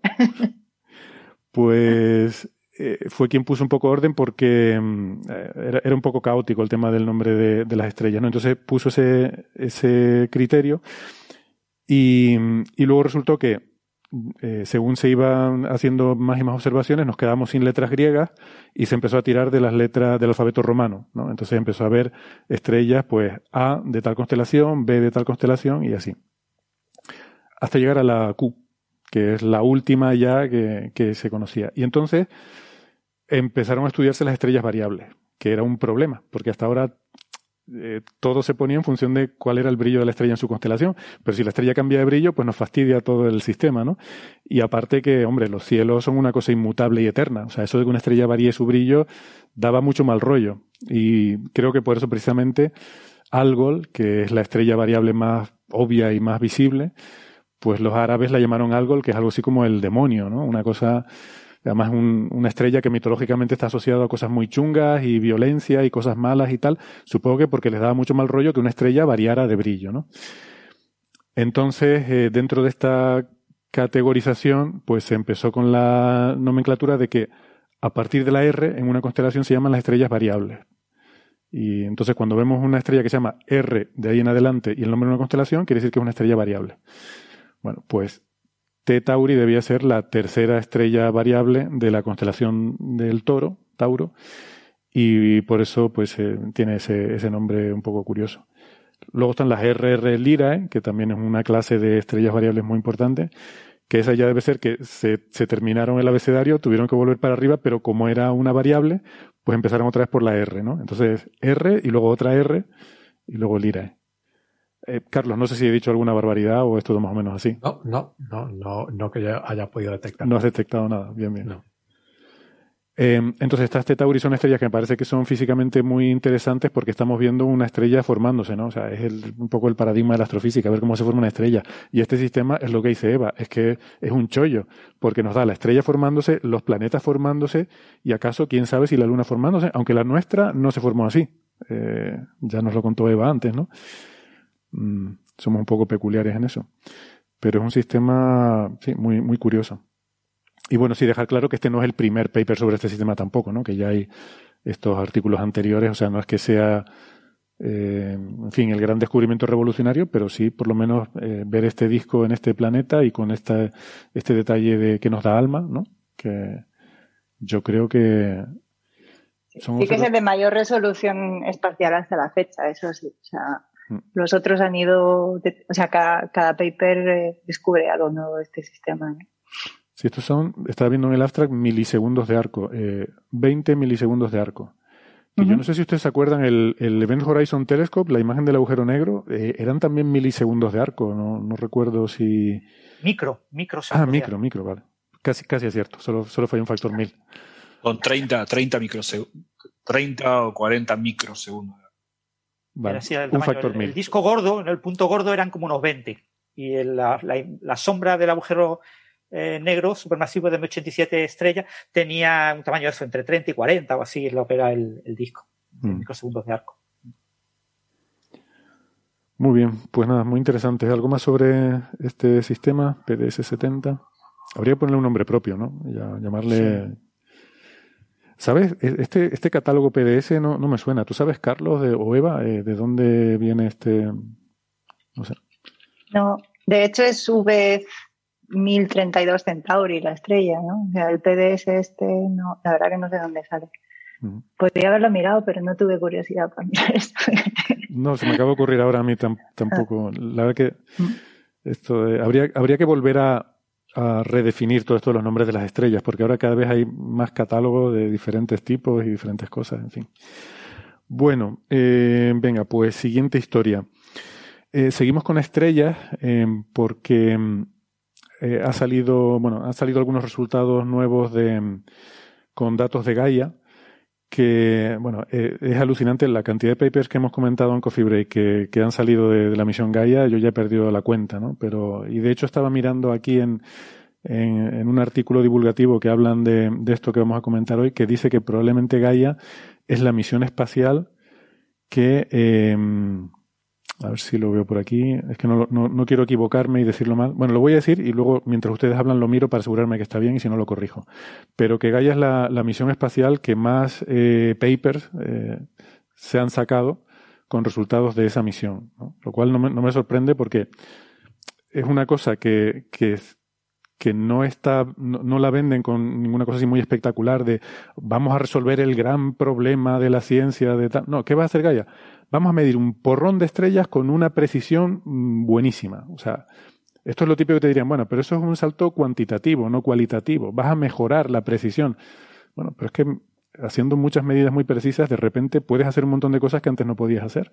Y eso es lo que está permitiendo. Permite, sector, un inciso muy rápido. PDS, Planetary Data System. O sea, el sistema de datos planetarios es la, la, base de datos de información planetaria obtenida por instrumentos financiados por la NASA.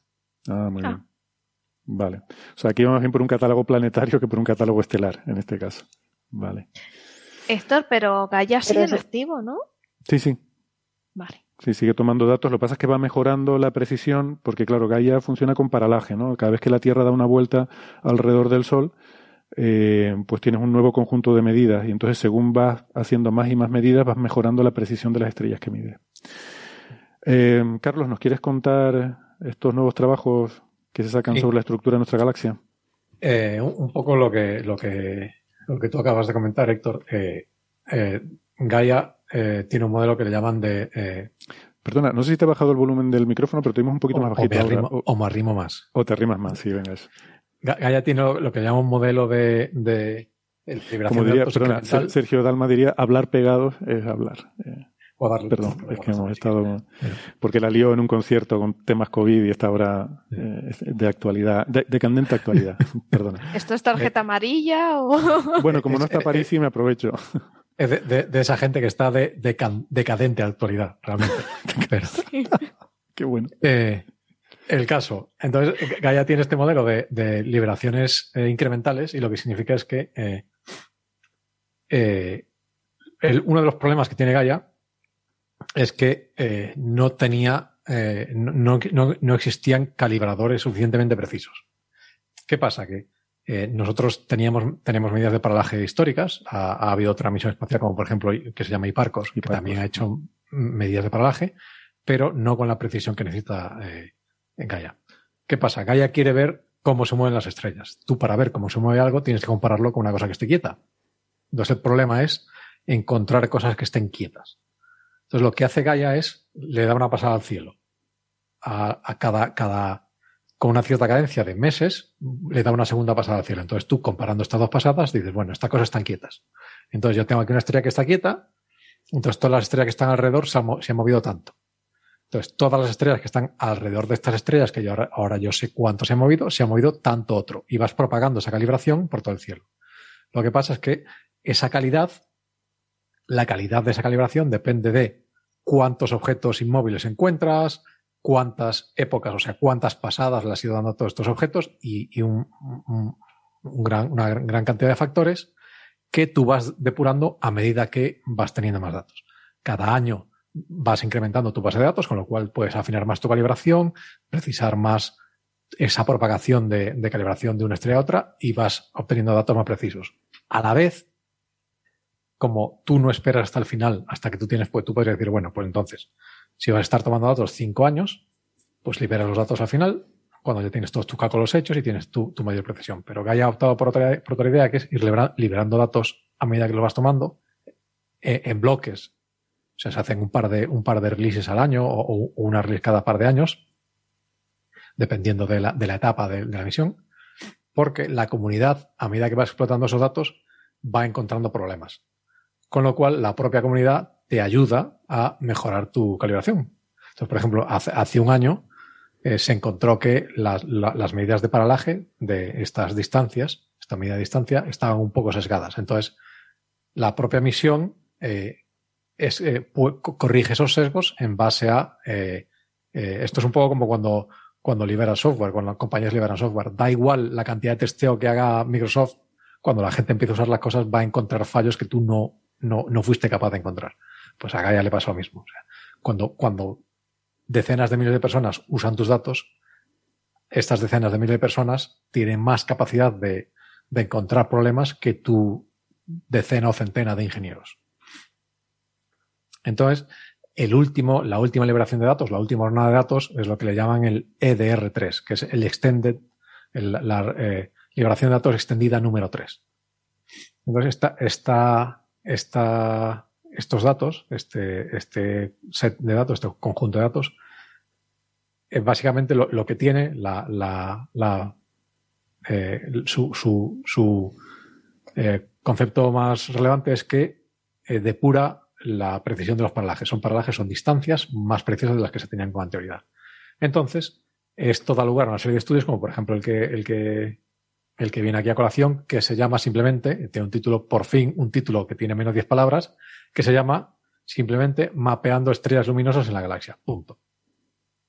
Entonces lo que hace, lo que hace este, esta gente, que son principalmente eh, de, el Max Planck, el Instituto Max Planck eh, en, en, Heidelberg, lo que hacen es tienen una serie de eh, cartografiados fotométricos, principalmente en el infrarrojo, que te permiten detectar estrellas que son azules.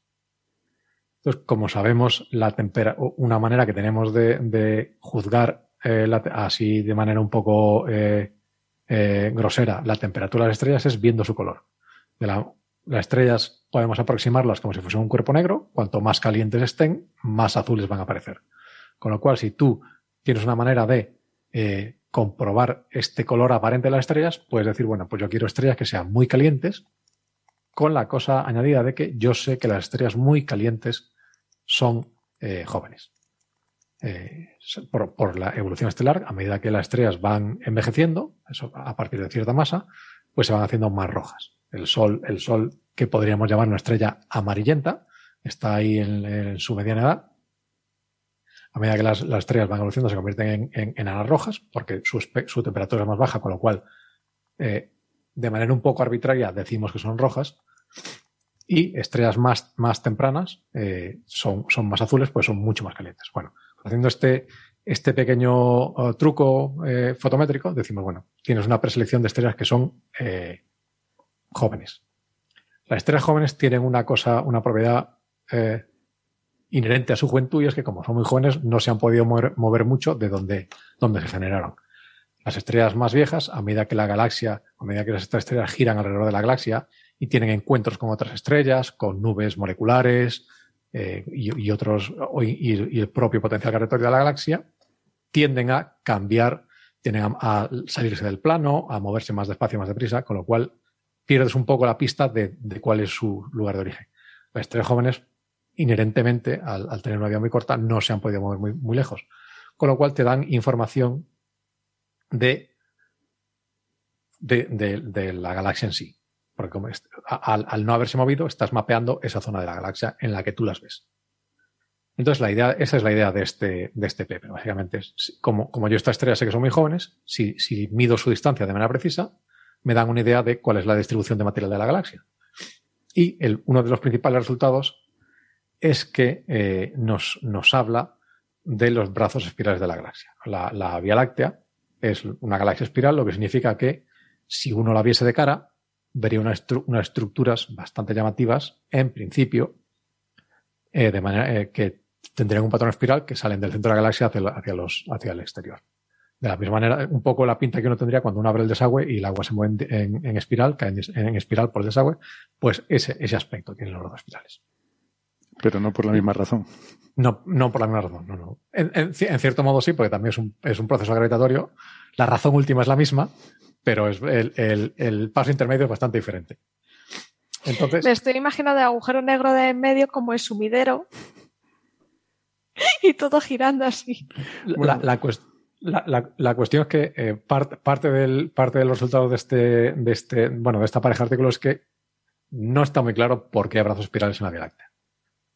Eh, la, un poco el, el zoo galáctico, eh, una de las maneras de clasificar las estrellas, una de las, de las de la, clasificar las galaxias, una de las muchas maneras es viendo qué pinta tienen sus brazos espirales. Entonces, hay galaxias a las que les llaman de gran diseño que tienen brazos espirales muy evidentes y estables en el tiempo. Hay otras galaxias que le llaman floculentas, que el, disco de la galaxia, el cuerpo principal de la galaxia, es un poco más caótico, un poco como, como, eh, como uno se podría imaginar eh, lava, por ejemplo, cuando uno ve las típicas fotos de lava que tiene estas, esta estructura casi hexagonal, que es un poco caótica, pues sería un poco así. Y después hay galaxias que tienen brazos eh, temporales, brazos que aparecen y desaparecen.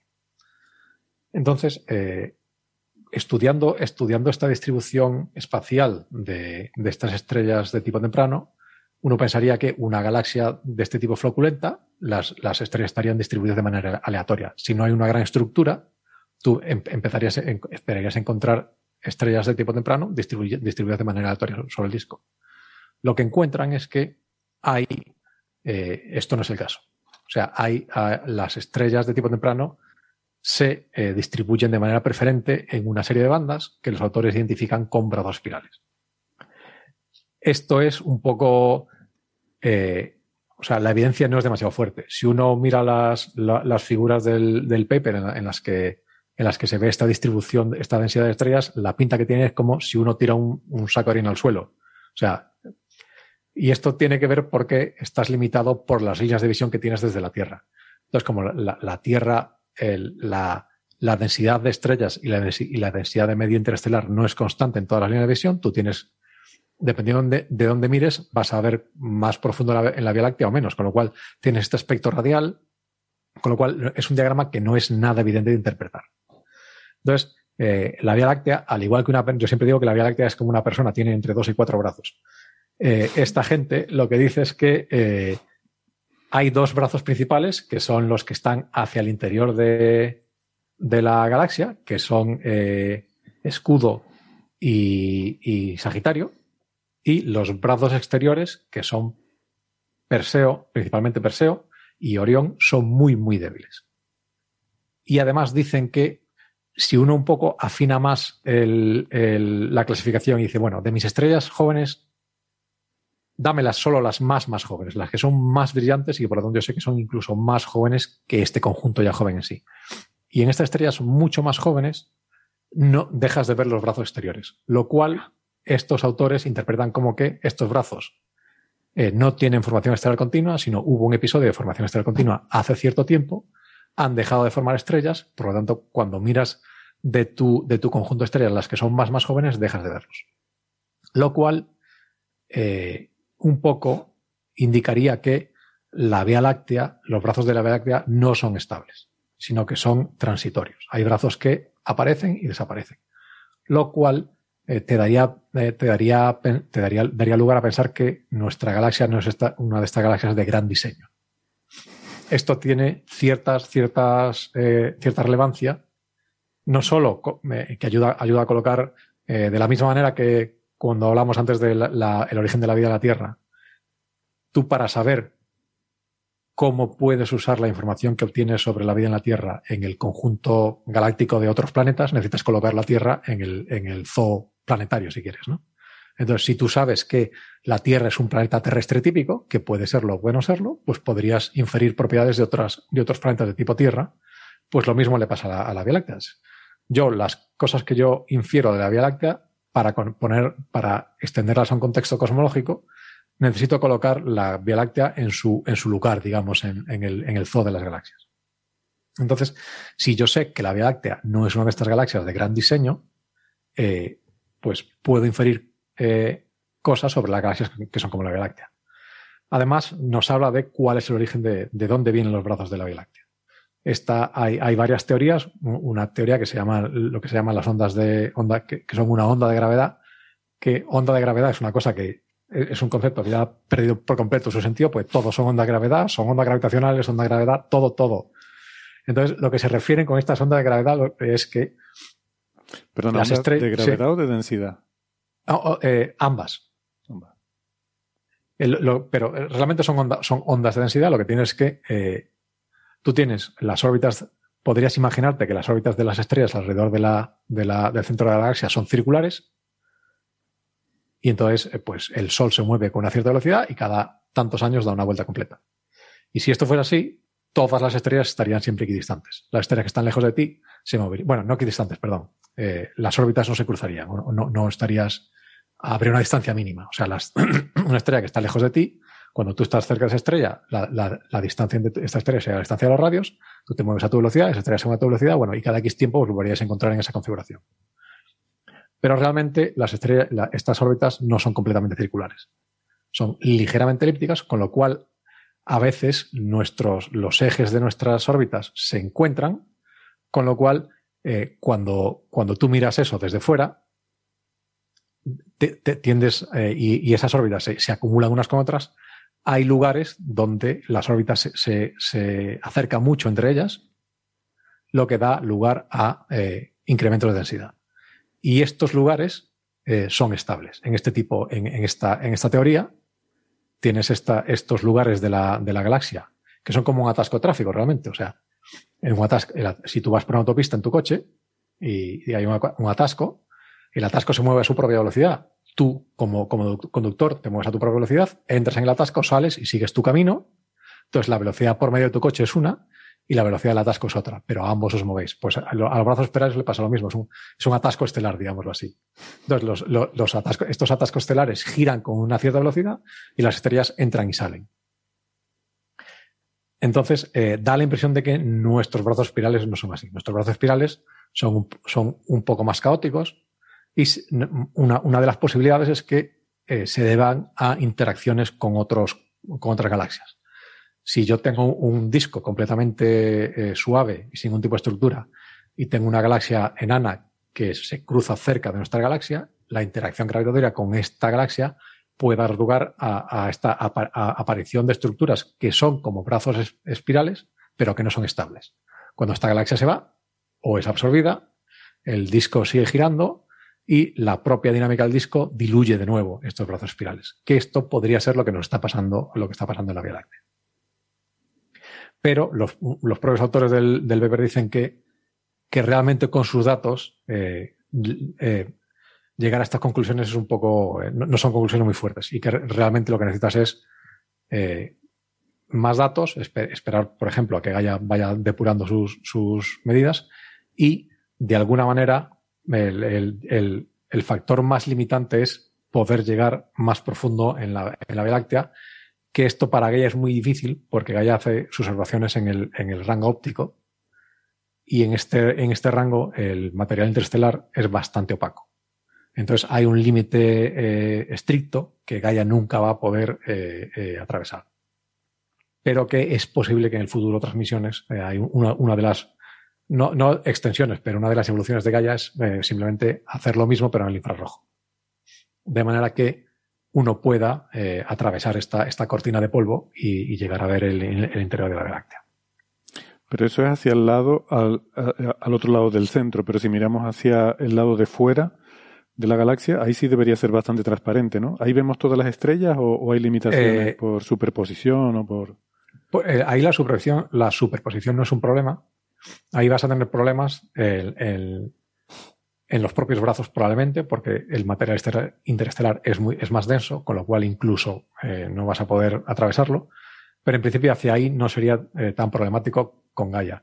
Lo que pasa es que eh, la mayoría de la galaxia está hacia el otro lado, es el problema. O sea, la gran mayoría de la galaxia está hacia el interior, lógicamente. Y, y hacia, hacia afuera, pues solo tienes Perseo y, bueno, eh, está Orión, que es en principio nuestro brazo local, que no está claro que sea un brazo. Hay gente que dice que simplemente es una espuela que le llaman, simplemente es un poco como uno de los brazos principales, se, ramifica un poco. Hay gente que dice que es un puente entre dos brazos, que simplemente es una tira de material que está entre dos brazos. Y después hay un tercero o quinto brazo que le llama simplemente el brazo externo, que no está claro ni siquiera si es, qué es, si es un brazo o no. Pero hay, una sobredensidad en el, eh, exterior de la Vía Vía creo que está como a 10 kiloparsecs del centro, una cosa así.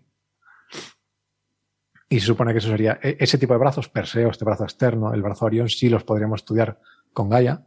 simplemente es una cuestión de ir acumulando datos y de eh, tener observaciones complementarias. Porque eh, la manera de, otra manera de, de, mejorar eh, o hacer más precisas las conclusiones de este estudio es esta gente hace su selección estelar principalmente de manera fotométrica, que es una, una selección bastante eh, eh, grosera. Si uno tuviese, por ejemplo, información espectroscópica de decenas de miles de estrellas, uno podría hacer esta selección mucho más precisa y tener distancias todavía más precisas, eh, en parte porque las distancias no solo vienen del paralaje, sino que estas distancias están, es una combinación de paralaje, información fotométrica, incluso un modelo, asumir un cierto modelo de galaxia, entonces, todas esas cosas añaden imprecisiones que, que si tú puedes depurar una de esas imprecisiones, simplemente vas a mejorar el resultado global. Yo esto veo que la única forma de resolverlo es mandar una sonda fuera de la galaxia. Eh, eh, esto, como todos los problemas de astronomía, se, se, resuelven con, por favor, denme más dinero, por favor, contráteme más años. más, datos. más datos. Más, Dinero, más dinero, más años, más datos, por favor. Coque Maya podría ser una canción para los astrónomos. Y mm, esto de... Mm, ah, ¿Qué te iba a preguntar? Ah, sí, bueno, que... Mm, bueno, para empezar a hablar en temas de kiloparsecs, a mí me parece como cuando ustedes, los británicos, digo porque ya eres residente allí, hablan en pulgadas y pies y cosas de estas. O sea, eh, Podría hablar en kilopulgadas, pero. bueno, serían bastante, más bien gigapulgadas y tal. Se te iban los ceros. Esto es como, intentar deducir la forma de la casa en la que vives, ¿no? Sin poder salir y verla de fuera. Sin poder salir. Asomarte realmente, y... O sea, los kiloparsecs son una, una, unidad poco intuitiva, pero los años luz tampoco que sea más, más intuitiva. O sea, realmente tu cabeza, la diferencia en tu cabeza no hay diferencia entre un kiloparsec y un año luz. Ya, bueno, y entre la pulgada y el centímetro tampoco hay ninguna diferencia si estás acostumbrado a una o a la Hombre, en tu cabeza, en tu cabeza eh, tú puedes entender la diferencia entre un centímetro y 2,5. Eh, Sí, sí, no, si entender la diferencia entre un pase y un año luz la entiendo, pero. Pero tiene en tu cabeza, eh, estas medidas caben en tu cabeza y tú tienes una. Eres capaz de. Yo soy incapaz de, capaz de imaginarme. Si tú me dices 10 centímetros, yo me los puedo imaginar en mi cabeza.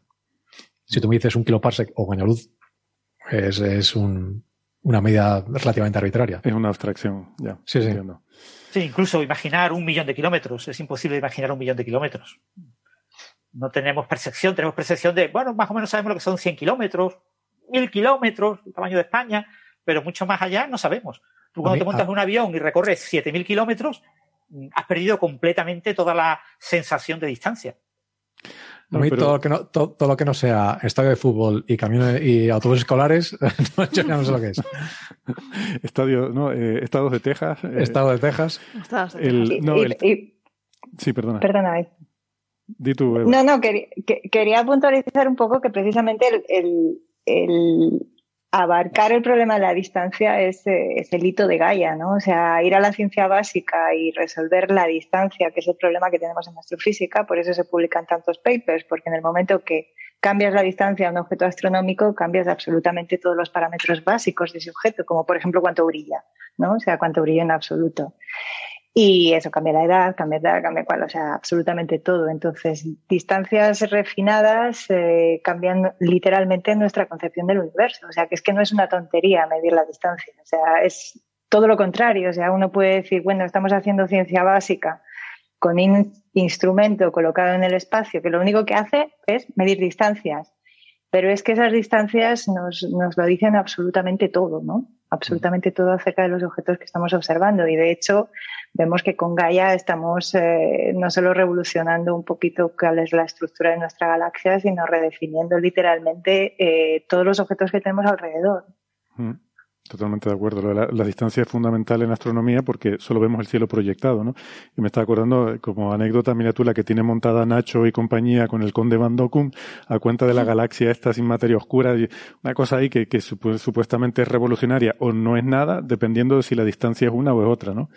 Así que se, se puede liar una buena si te equivocas midiendo una distancia, ¿no? Como, como sabe cualquier, son importantes. Como sabe cualquier persona que haya intentado aparcar el coche por otro lado. El famoso problema de la constante cosmológica. También, los grandes problemas de la actualidad es básicamente un problema de calibración de distancias. Exactamente. Sí, sí. Yo, yo, recuerdo una de las primeras clases de astrofísica que, que uno de los profesores dijo, bueno, un, uno o dos kiloparsecs. Y era como, ¿eh? De verdad da igual. y es que en realidad, o sea, no importa mucho, ¿no? Dependiendo para qué, no, no podemos afinar mejor las, eh, las distancias a, a, muchos objetos. Y, eso es un, un problema grave que, que Gaia está intentando solucionar, que Gaia infrarrojo ojalá se ponga en órbita en algún, algún día y, y, y, solucionará de otra manera y, y, así, suma y sigue. Cada vez que medimos una distancia mejor, pues, pues cambiamos lo que conocemos acerca de los objetos. Porque esto del selfie galáctico no lo vemos, ¿no? bueno, eh, ¿algo más? Si no, pasamos a ver si hay preguntitas en el chat. Vamos a ver qué hay por aquí. Aquí comienza señales, señales, señales de los oyentes. De los oyentes, de los oyentes.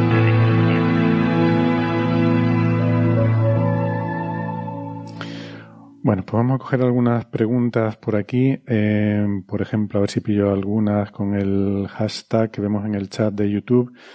Eh, por ejemplo, pregunta Cristina Hernández García si matemáticamente, esta es para los teóricos, eh, si, tiene, si tiene sentido que un tipo de partículas vean el espacio como de Sitter y otro tipo de partículas lo vean como si fuera anti de Sitter, considerando que el espacio-tiempo es como se ven entre ellas.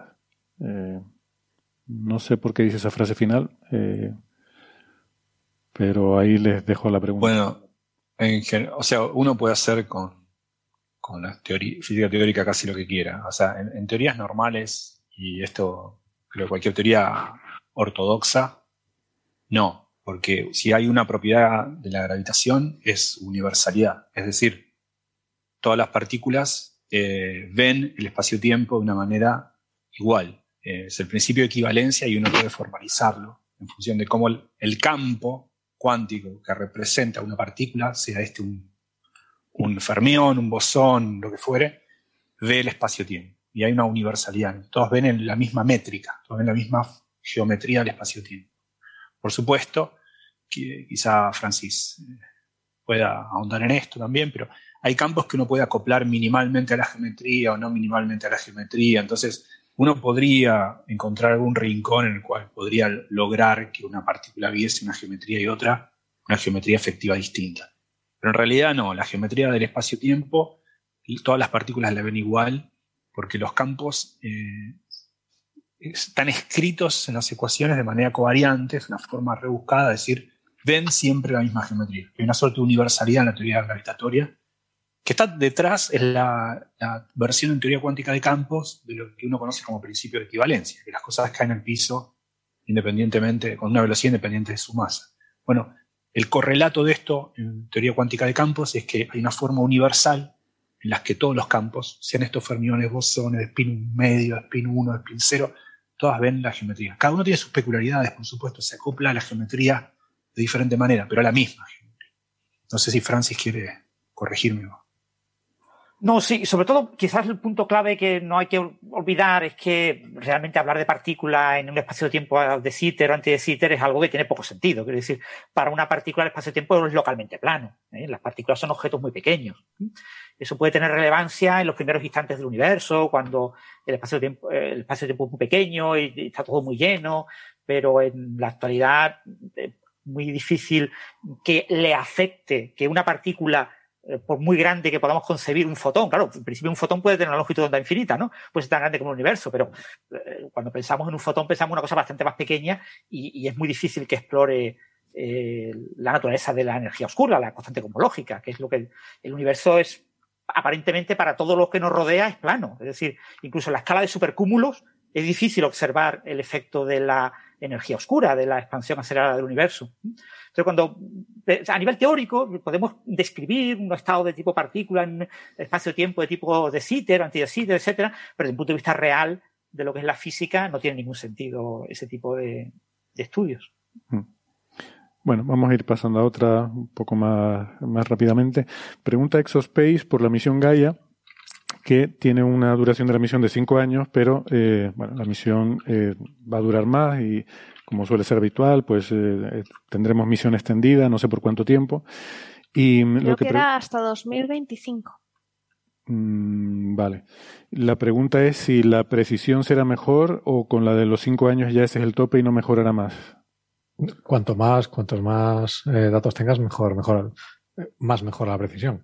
También esto, en, cierto modo, es un, son lo que llaman ganancias decrecientes. O sea, las primeras eh, repeticiones, las primeras reobservaciones son las que más ganancia te dan. A medida que vas añadiendo, cada vez, cada repetición te añade menos valor. Pero aún así lo tienen. Hay, y sin, sin, tener en cuenta otro tipo de cosas que eh, hay, hay campos de estudio, como por ejemplo variabilidad, que simplemente eh, tú para ver cuál es la, ah, la variación de una estrella, cuantas más veces la observes, mejor, independientemente de, otros factores y sobre todo para cosas que tienen variaciones a muy largo, estrellas que tienen u, otros objetos que tienen variaciones a muy largo plazo. O sea, si yo quiero saber si, si una estrella tiene variaciones en el orden de dos años, pues necesito como mínimo observarla cuatro. Entonces, cuanto más, cuanto más tiempo dure Gaia, más eh, campos de estudio se abren. Y, pero esto ya, es un poco como, como entramos en el, en el mundo, eh, eh, en esa, en esa extraña sección de la astronomía que uno puede responder como cuando los partidos de fútbol. O sea, Gaia durará hasta que se acabe. Entonces, y, y, son cosas difíciles de predecir porque depende, depende de cosas de cómo cuánto va a durar el combustible, que solo lo sabes eh, em, experimentalmente, porque ah, si dependiendo de la cantidad de maniobras que hayas tenido que hacer, pues va a durar más o menos, por cosas de este estilo, ¿no? Mm. Eh, eh, y, probablemente pasará como con, Kepler, que irán fallando cosas gradualmente, pero a lo mejor podrá seguir aprovechando algunas y aunque no sea todo, eh, todo perfecto, ¿no? Y Carlos, ¿es concebible que al tener una mayor estadística, un mayor número de estrellas, podamos recalibrar las estrellas ya observadas y obtener mayor precisión en sus parámetros? Sí, sí, o sea, Gaia recalibra todo periódicamente. Vale. la, calibración de Gaia, no, sé con qué cuántas veces se hace, porque es, un proceso computacionalmente muy costoso, pero se hace con frecuencia. O sea, más frecuencia que, las liberaciones de datos. Claro, es que hay que tener en cuenta que las estrellas lejanas se usan como base para calibrar, eh, suponiendo que la distancia es conocida. Entonces, cuando tú las mides, las conoces y entonces puedes usar, o sea, se hace un ajuste de todo a la vez, ¿no? Todas las estrellas a la vez entran en un modelo y hay que hacer un ajuste con tantos parámetros libres como estrellas, en este caso mil millones de estrellas o algo así, ese es el número de parámetros libres con que se ajusta todo el modelo, ¿no? De todas las distancias de estrellas. Y además Gaia también hace espectroscopía, que a veces nos centramos solo en la parte de imagen fotométrica, pero también mide espectros. Sí, eh, lo que pasa es que e, eso en general es más fácil de calibrar. La calibración exigente es la, astrometría, o sea, las posiciones. Ya. Bien, bien. Eh, claro, con las misiones la, duda es, tú siempre tienes el satélite hasta que ese cacharro deje de funcionar, básicamente pues no tienes otra alternativa, no puedes hacer nada con ellos. La cuestión cuando se dice extender la misión, lo que quiere decir es que vas a seguir pagando sueldos de gente que va a seguir trabajando en, eh, en este caso, pues en hacer esas calibraciones, en publicar los datos, en este tipo de cosas, ¿no? Y, y, recursos relativamente fungibles como anchos de banda y, tiempo en antenas y cosas así. Y becarios. sí, que necesitas para otras misiones espaciales. Sí, sí. Eh, pero bueno, en un caso como este, eh, creo que si normalmente se suelen hacer esas extensiones y reextensiones y vuelta a extender hasta que aquello aguante, pues en este caso estará mucho más justificado porque los datos mejoran según lo vas eh, reanalizando, ¿no? irán saliendo seguramente pronto estudios de otras cosas, como decía Carlos, de variabilidad, de planetas, seguramente se encontrarán planetas con Gaia, eh, porque de vez en cuando alguno pasará. Solamente tienes que tener suficiente duración de observaciones como para poderlos pillar, ¿no? para, eso, hay que esperar. Es una de las cosas que saldrá en el próximo data release. O sea, los planetas van a salir ahora. O sea, todavía no hay, no hay datos, por ejemplo, de astrometría para en determinadas estrellas y, eh, la, esta variabilidad fotométrica, esta variabilidad de brillo es otra, también, otra de las cosas pendientes de todavía no ha habido eh, liberación de esos datos. O sea, se sabe, hay medidas, digamos, eh, colapsadas, tú sabes qué estrellas son variables o no, pero lo que tiene, no tienes acceso a las medidas en sí de la variación de brillo.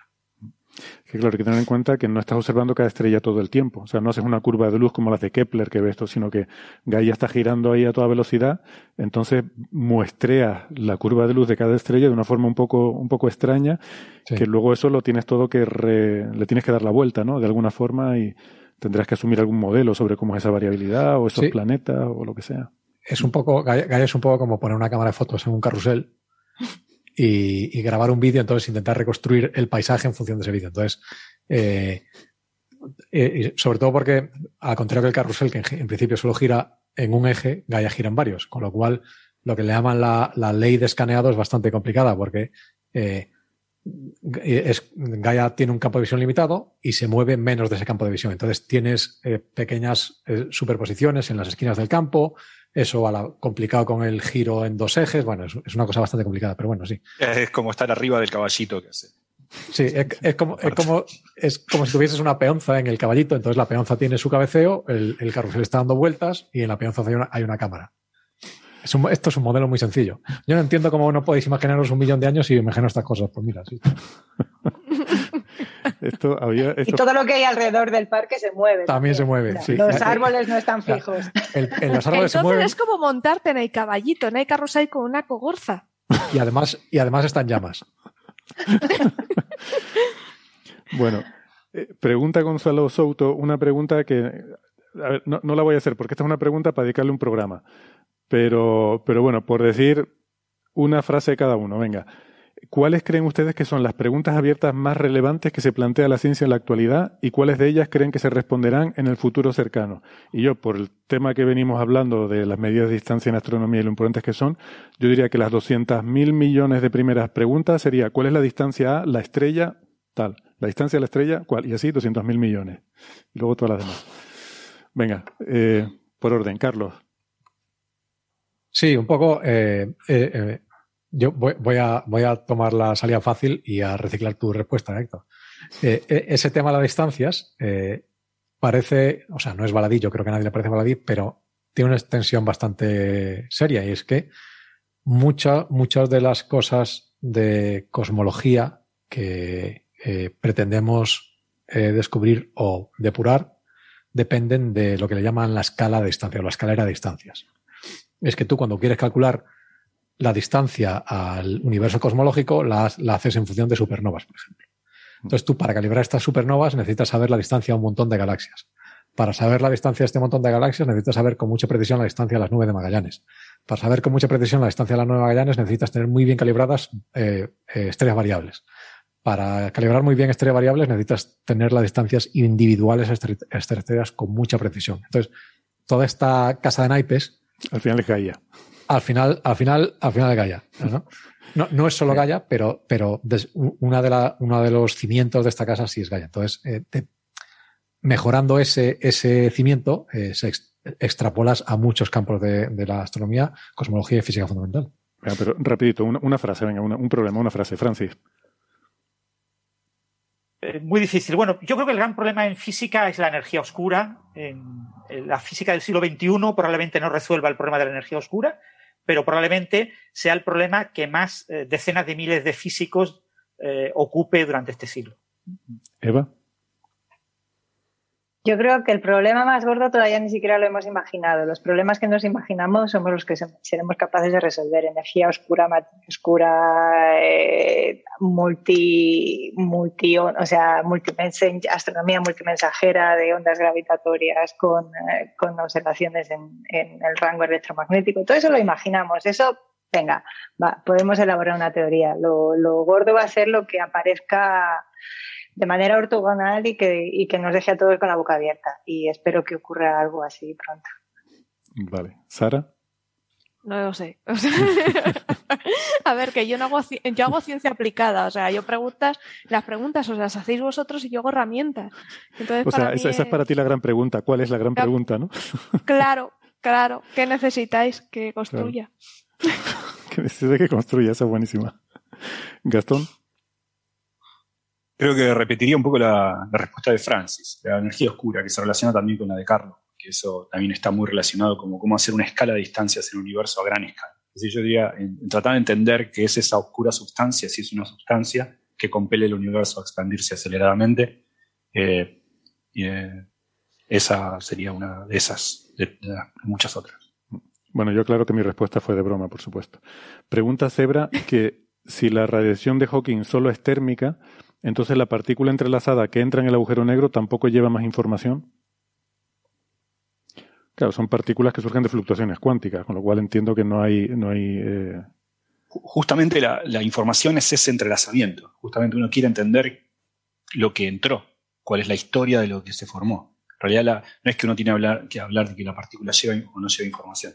La información está relacionada con ese entrelazamiento entre la partícula que entró y aquella que salió la, información no es la que llega una partícula a otra, sino justamente esa, esa correlación entre aquella historia eh, pretérita del agujero negro, cómo se formó, su estrella progenitora, su metalicidad, toda su historia, y aquello que uno puede obtener desde afuera con la radiación de, mm, entiendo cómo leer esa historia. Entiendo que lo dice porque solemos decir que la radiación Hawking es una radiación térmica y que por, eso no lleva, no lleva información, es un proceso estocástico, no lleva información sobre la historia del agujero negro, ¿no?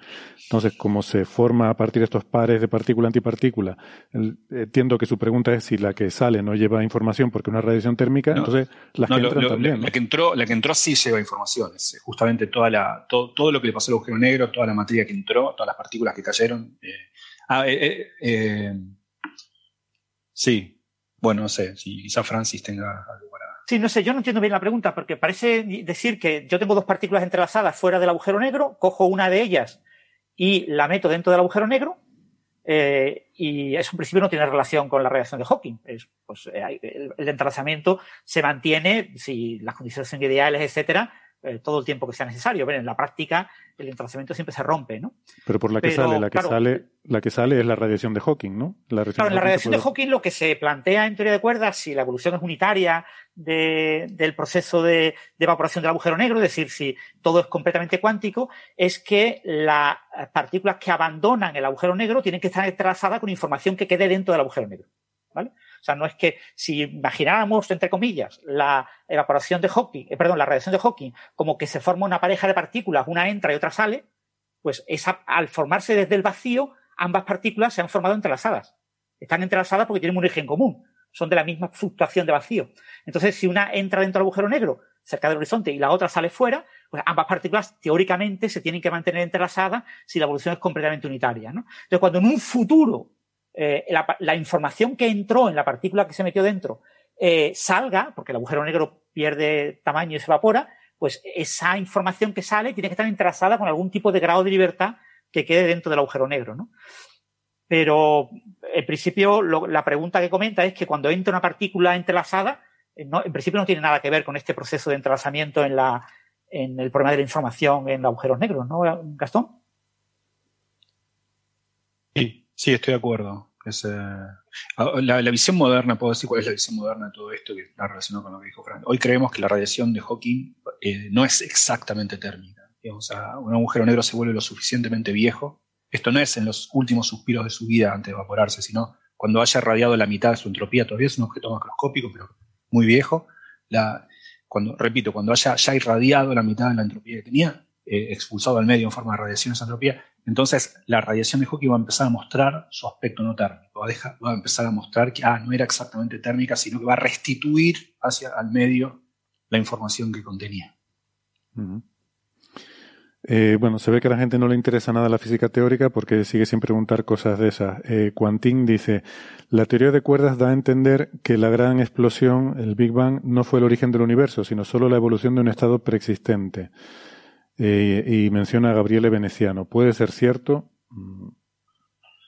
Eh, es cierto lo que dice de que hay modelos dentro de la teoría de cuerdas y que Veneciano y Gasperini, entre otros, sobre todo en los décadas de 90, una vieja forma de hacer eh, cosmología en teoría de cuerdas, no porque haya sido superada, sino porque bueno, hay diferentes justamente secciones a explorar de la teoría, daba cuenta de, usando lo que se llama, se llama como T-dualidad en la teoría de cuerdas, que es una simetría interna que la teoría tiene, de poder establecer que hay una fase de expansión en la que nosotros vivimos y una fase previa de contracción, una suerte de big, de, rebote cósmico, pero son teorías, son eh, algunos modelos dentro del contexto de teoría de cuerdas. No es que la teoría de cuerdas prediga eh, la existencia de una fase previa del universo, ni que se haya demostrado que esa fase previa o algo parecido sea necesario para que la teoría de cuerdas tenga sentido. De hecho, hay problemas cosmológicos en teoría de cuerdas que son más acuciantes porque son cosas más simples que no podemos describir. Como por ejemplo, describir un universo sin dar explicación para eso. Solamente el mero hecho de describir un universo que se expande aceleradamente como aquel en el que vivimos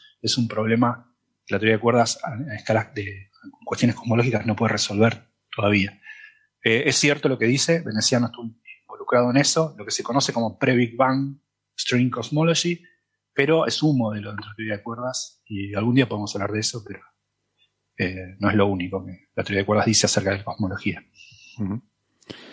Estoy buscando alguna pregunta. la teoría de cuerdas también permite la inflación cósmica, ¿no? Aunque ha habido problemas ahora con lo del Swampland y ciertos modelos inflacionarios están fuera del landscape, están fuera, digamos, de lo que a priori predice la teoría de cuerdas, pero sí es cierto que todavía quedan algunos modelos inflacionarios y, modelos en los que no hay ese, ese pre-Big Bang. Claro, el KKLT, por ejemplo, esos modelos. Estoy buscando alguna pregunta que no sea de física teórica, pero no encuentro. Así que mm, esta es la última que leo de física teórica. ¿eh? Si, no, si no preguntan más de otras cosas, lo dejamos aquí. A ver. Eh, la última o la penúltima, porque yo ya no. Hay que decir la penúltima, ¿no? Siempre en estos casos. Venga. Pues venga, Sara, nos tomamos la penúltima. Pregunta Cristina Hernández García. Eh, cada medidor hace varias mediciones a un sistema cuántico suyo.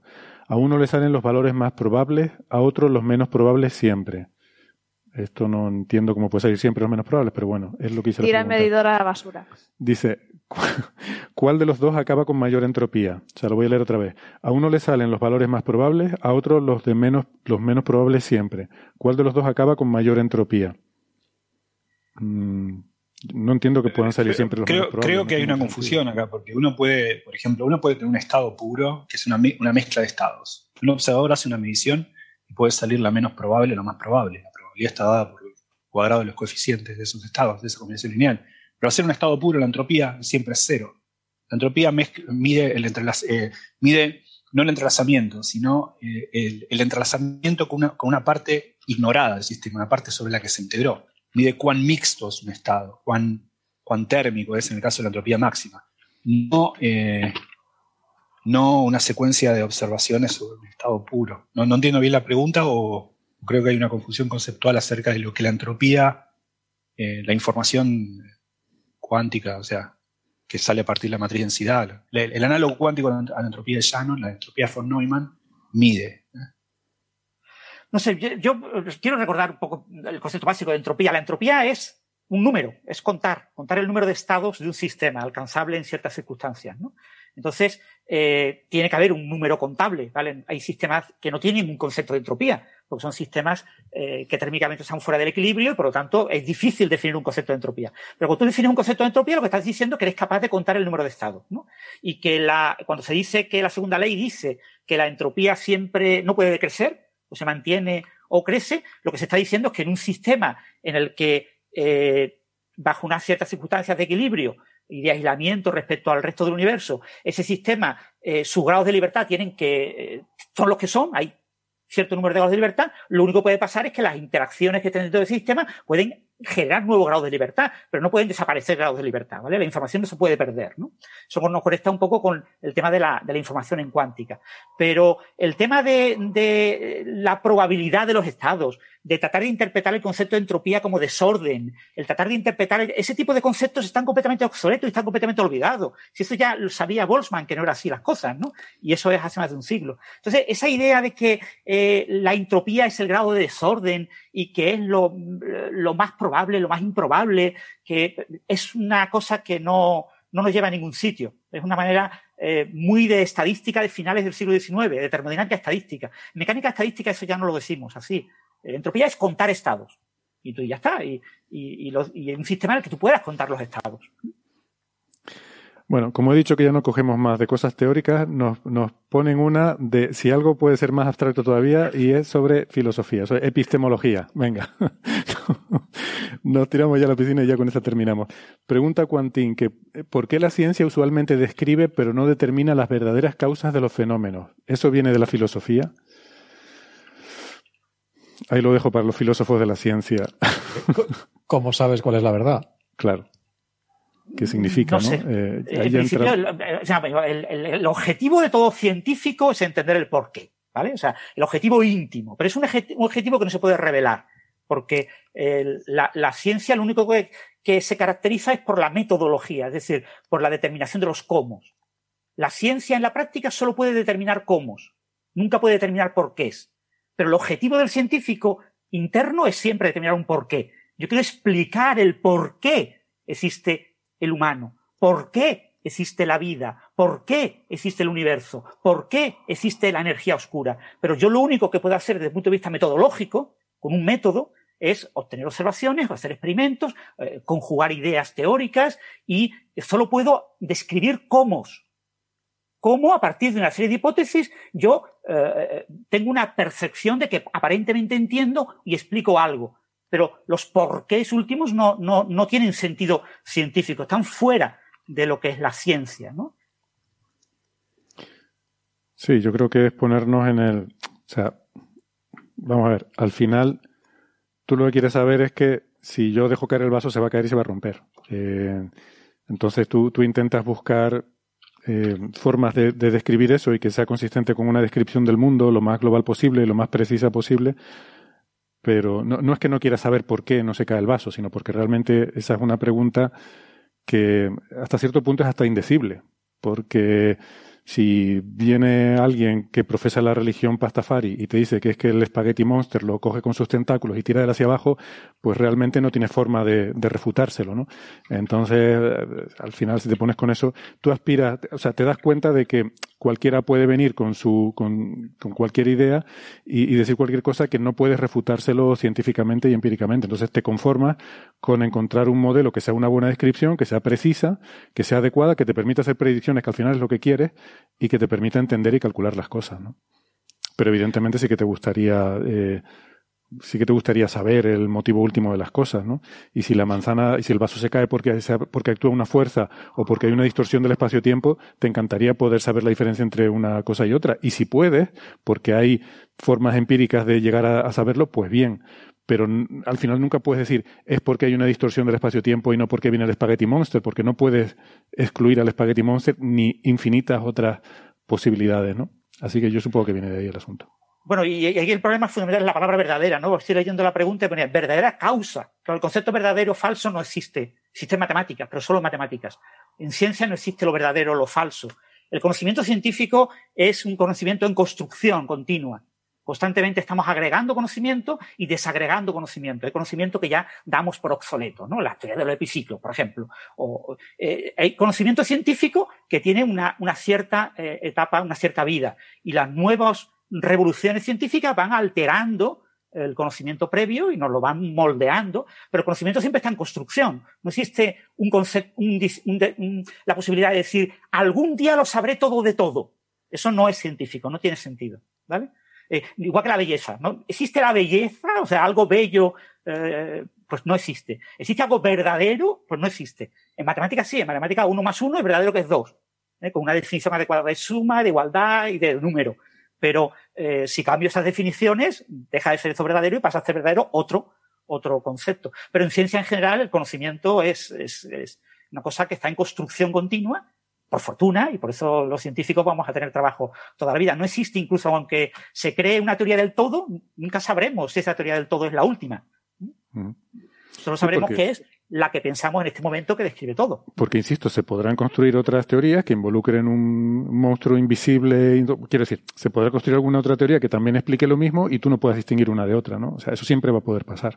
Con lo cual, efectivamente, incluso en matemáticas existe también esta cosa de que hay verdades indemostrables, ¿no? El teorema este Sí, sí, existen varias verdades indecidibles, problemas no calculables eh, y teoremas eh, no demostrables. Eh. Independientemente de cuán grande sea tu conjunto de. Pero bueno, eso es por problemas puramente de cálculo, ¿vale? O sea, en principio en, matemáticas sí existe la verdad, pero fuera de las matemáticas no existe la verdad. y existen verdades no demostrables, es decir, demostrable significa que existe un algoritmo, una máquina, un matemático que a mano hace los cálculos y construye la demostración. Si la demostración requiere más de lo que permite eh, el constructo de lo que es computar, eh, la máquina de Turing, etcétera, pues obviamente hay problemas que son eh, no demostrables. Bueno, muy bien. Pues hasta aquí hemos llegado. Muchas gracias por, por, todas las preguntas, por todos los comentarios que nos han dejado. Gracias a todos los oyentes que han aguantado hasta aquí. Insisto, aunque estén durmiendo, da igual, mientras hayan descargado o le hayan dado al play, nos vale para las estadísticas, que al final es para lo único que estamos aquí. Gracias, Gastón, Carlos, Eva, Sara, Francis. Ha sido un placer, como siempre. Hasta la semana que viene. Gracias. Hasta luego. Un placer. Chao, chao. Chao.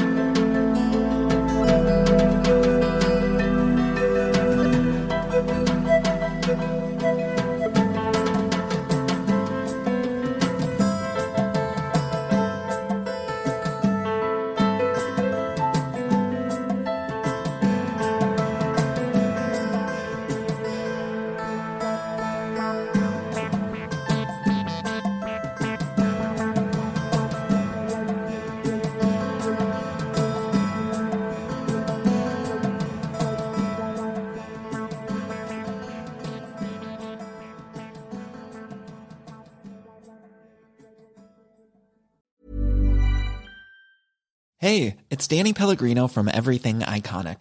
Ready to upgrade your style game without blowing your budget? Check out Quince. They've got all the good stuff shirts and polos, activewear, and fine leather goods, all at 50 to 80% less than other high end brands. And the best part? They're all about safe, ethical, and responsible manufacturing. Get that luxury vibe without the luxury price tag. Hit up quince.com slash upgrade for free shipping and 365 day returns on your next order. That's quince.com slash upgrade.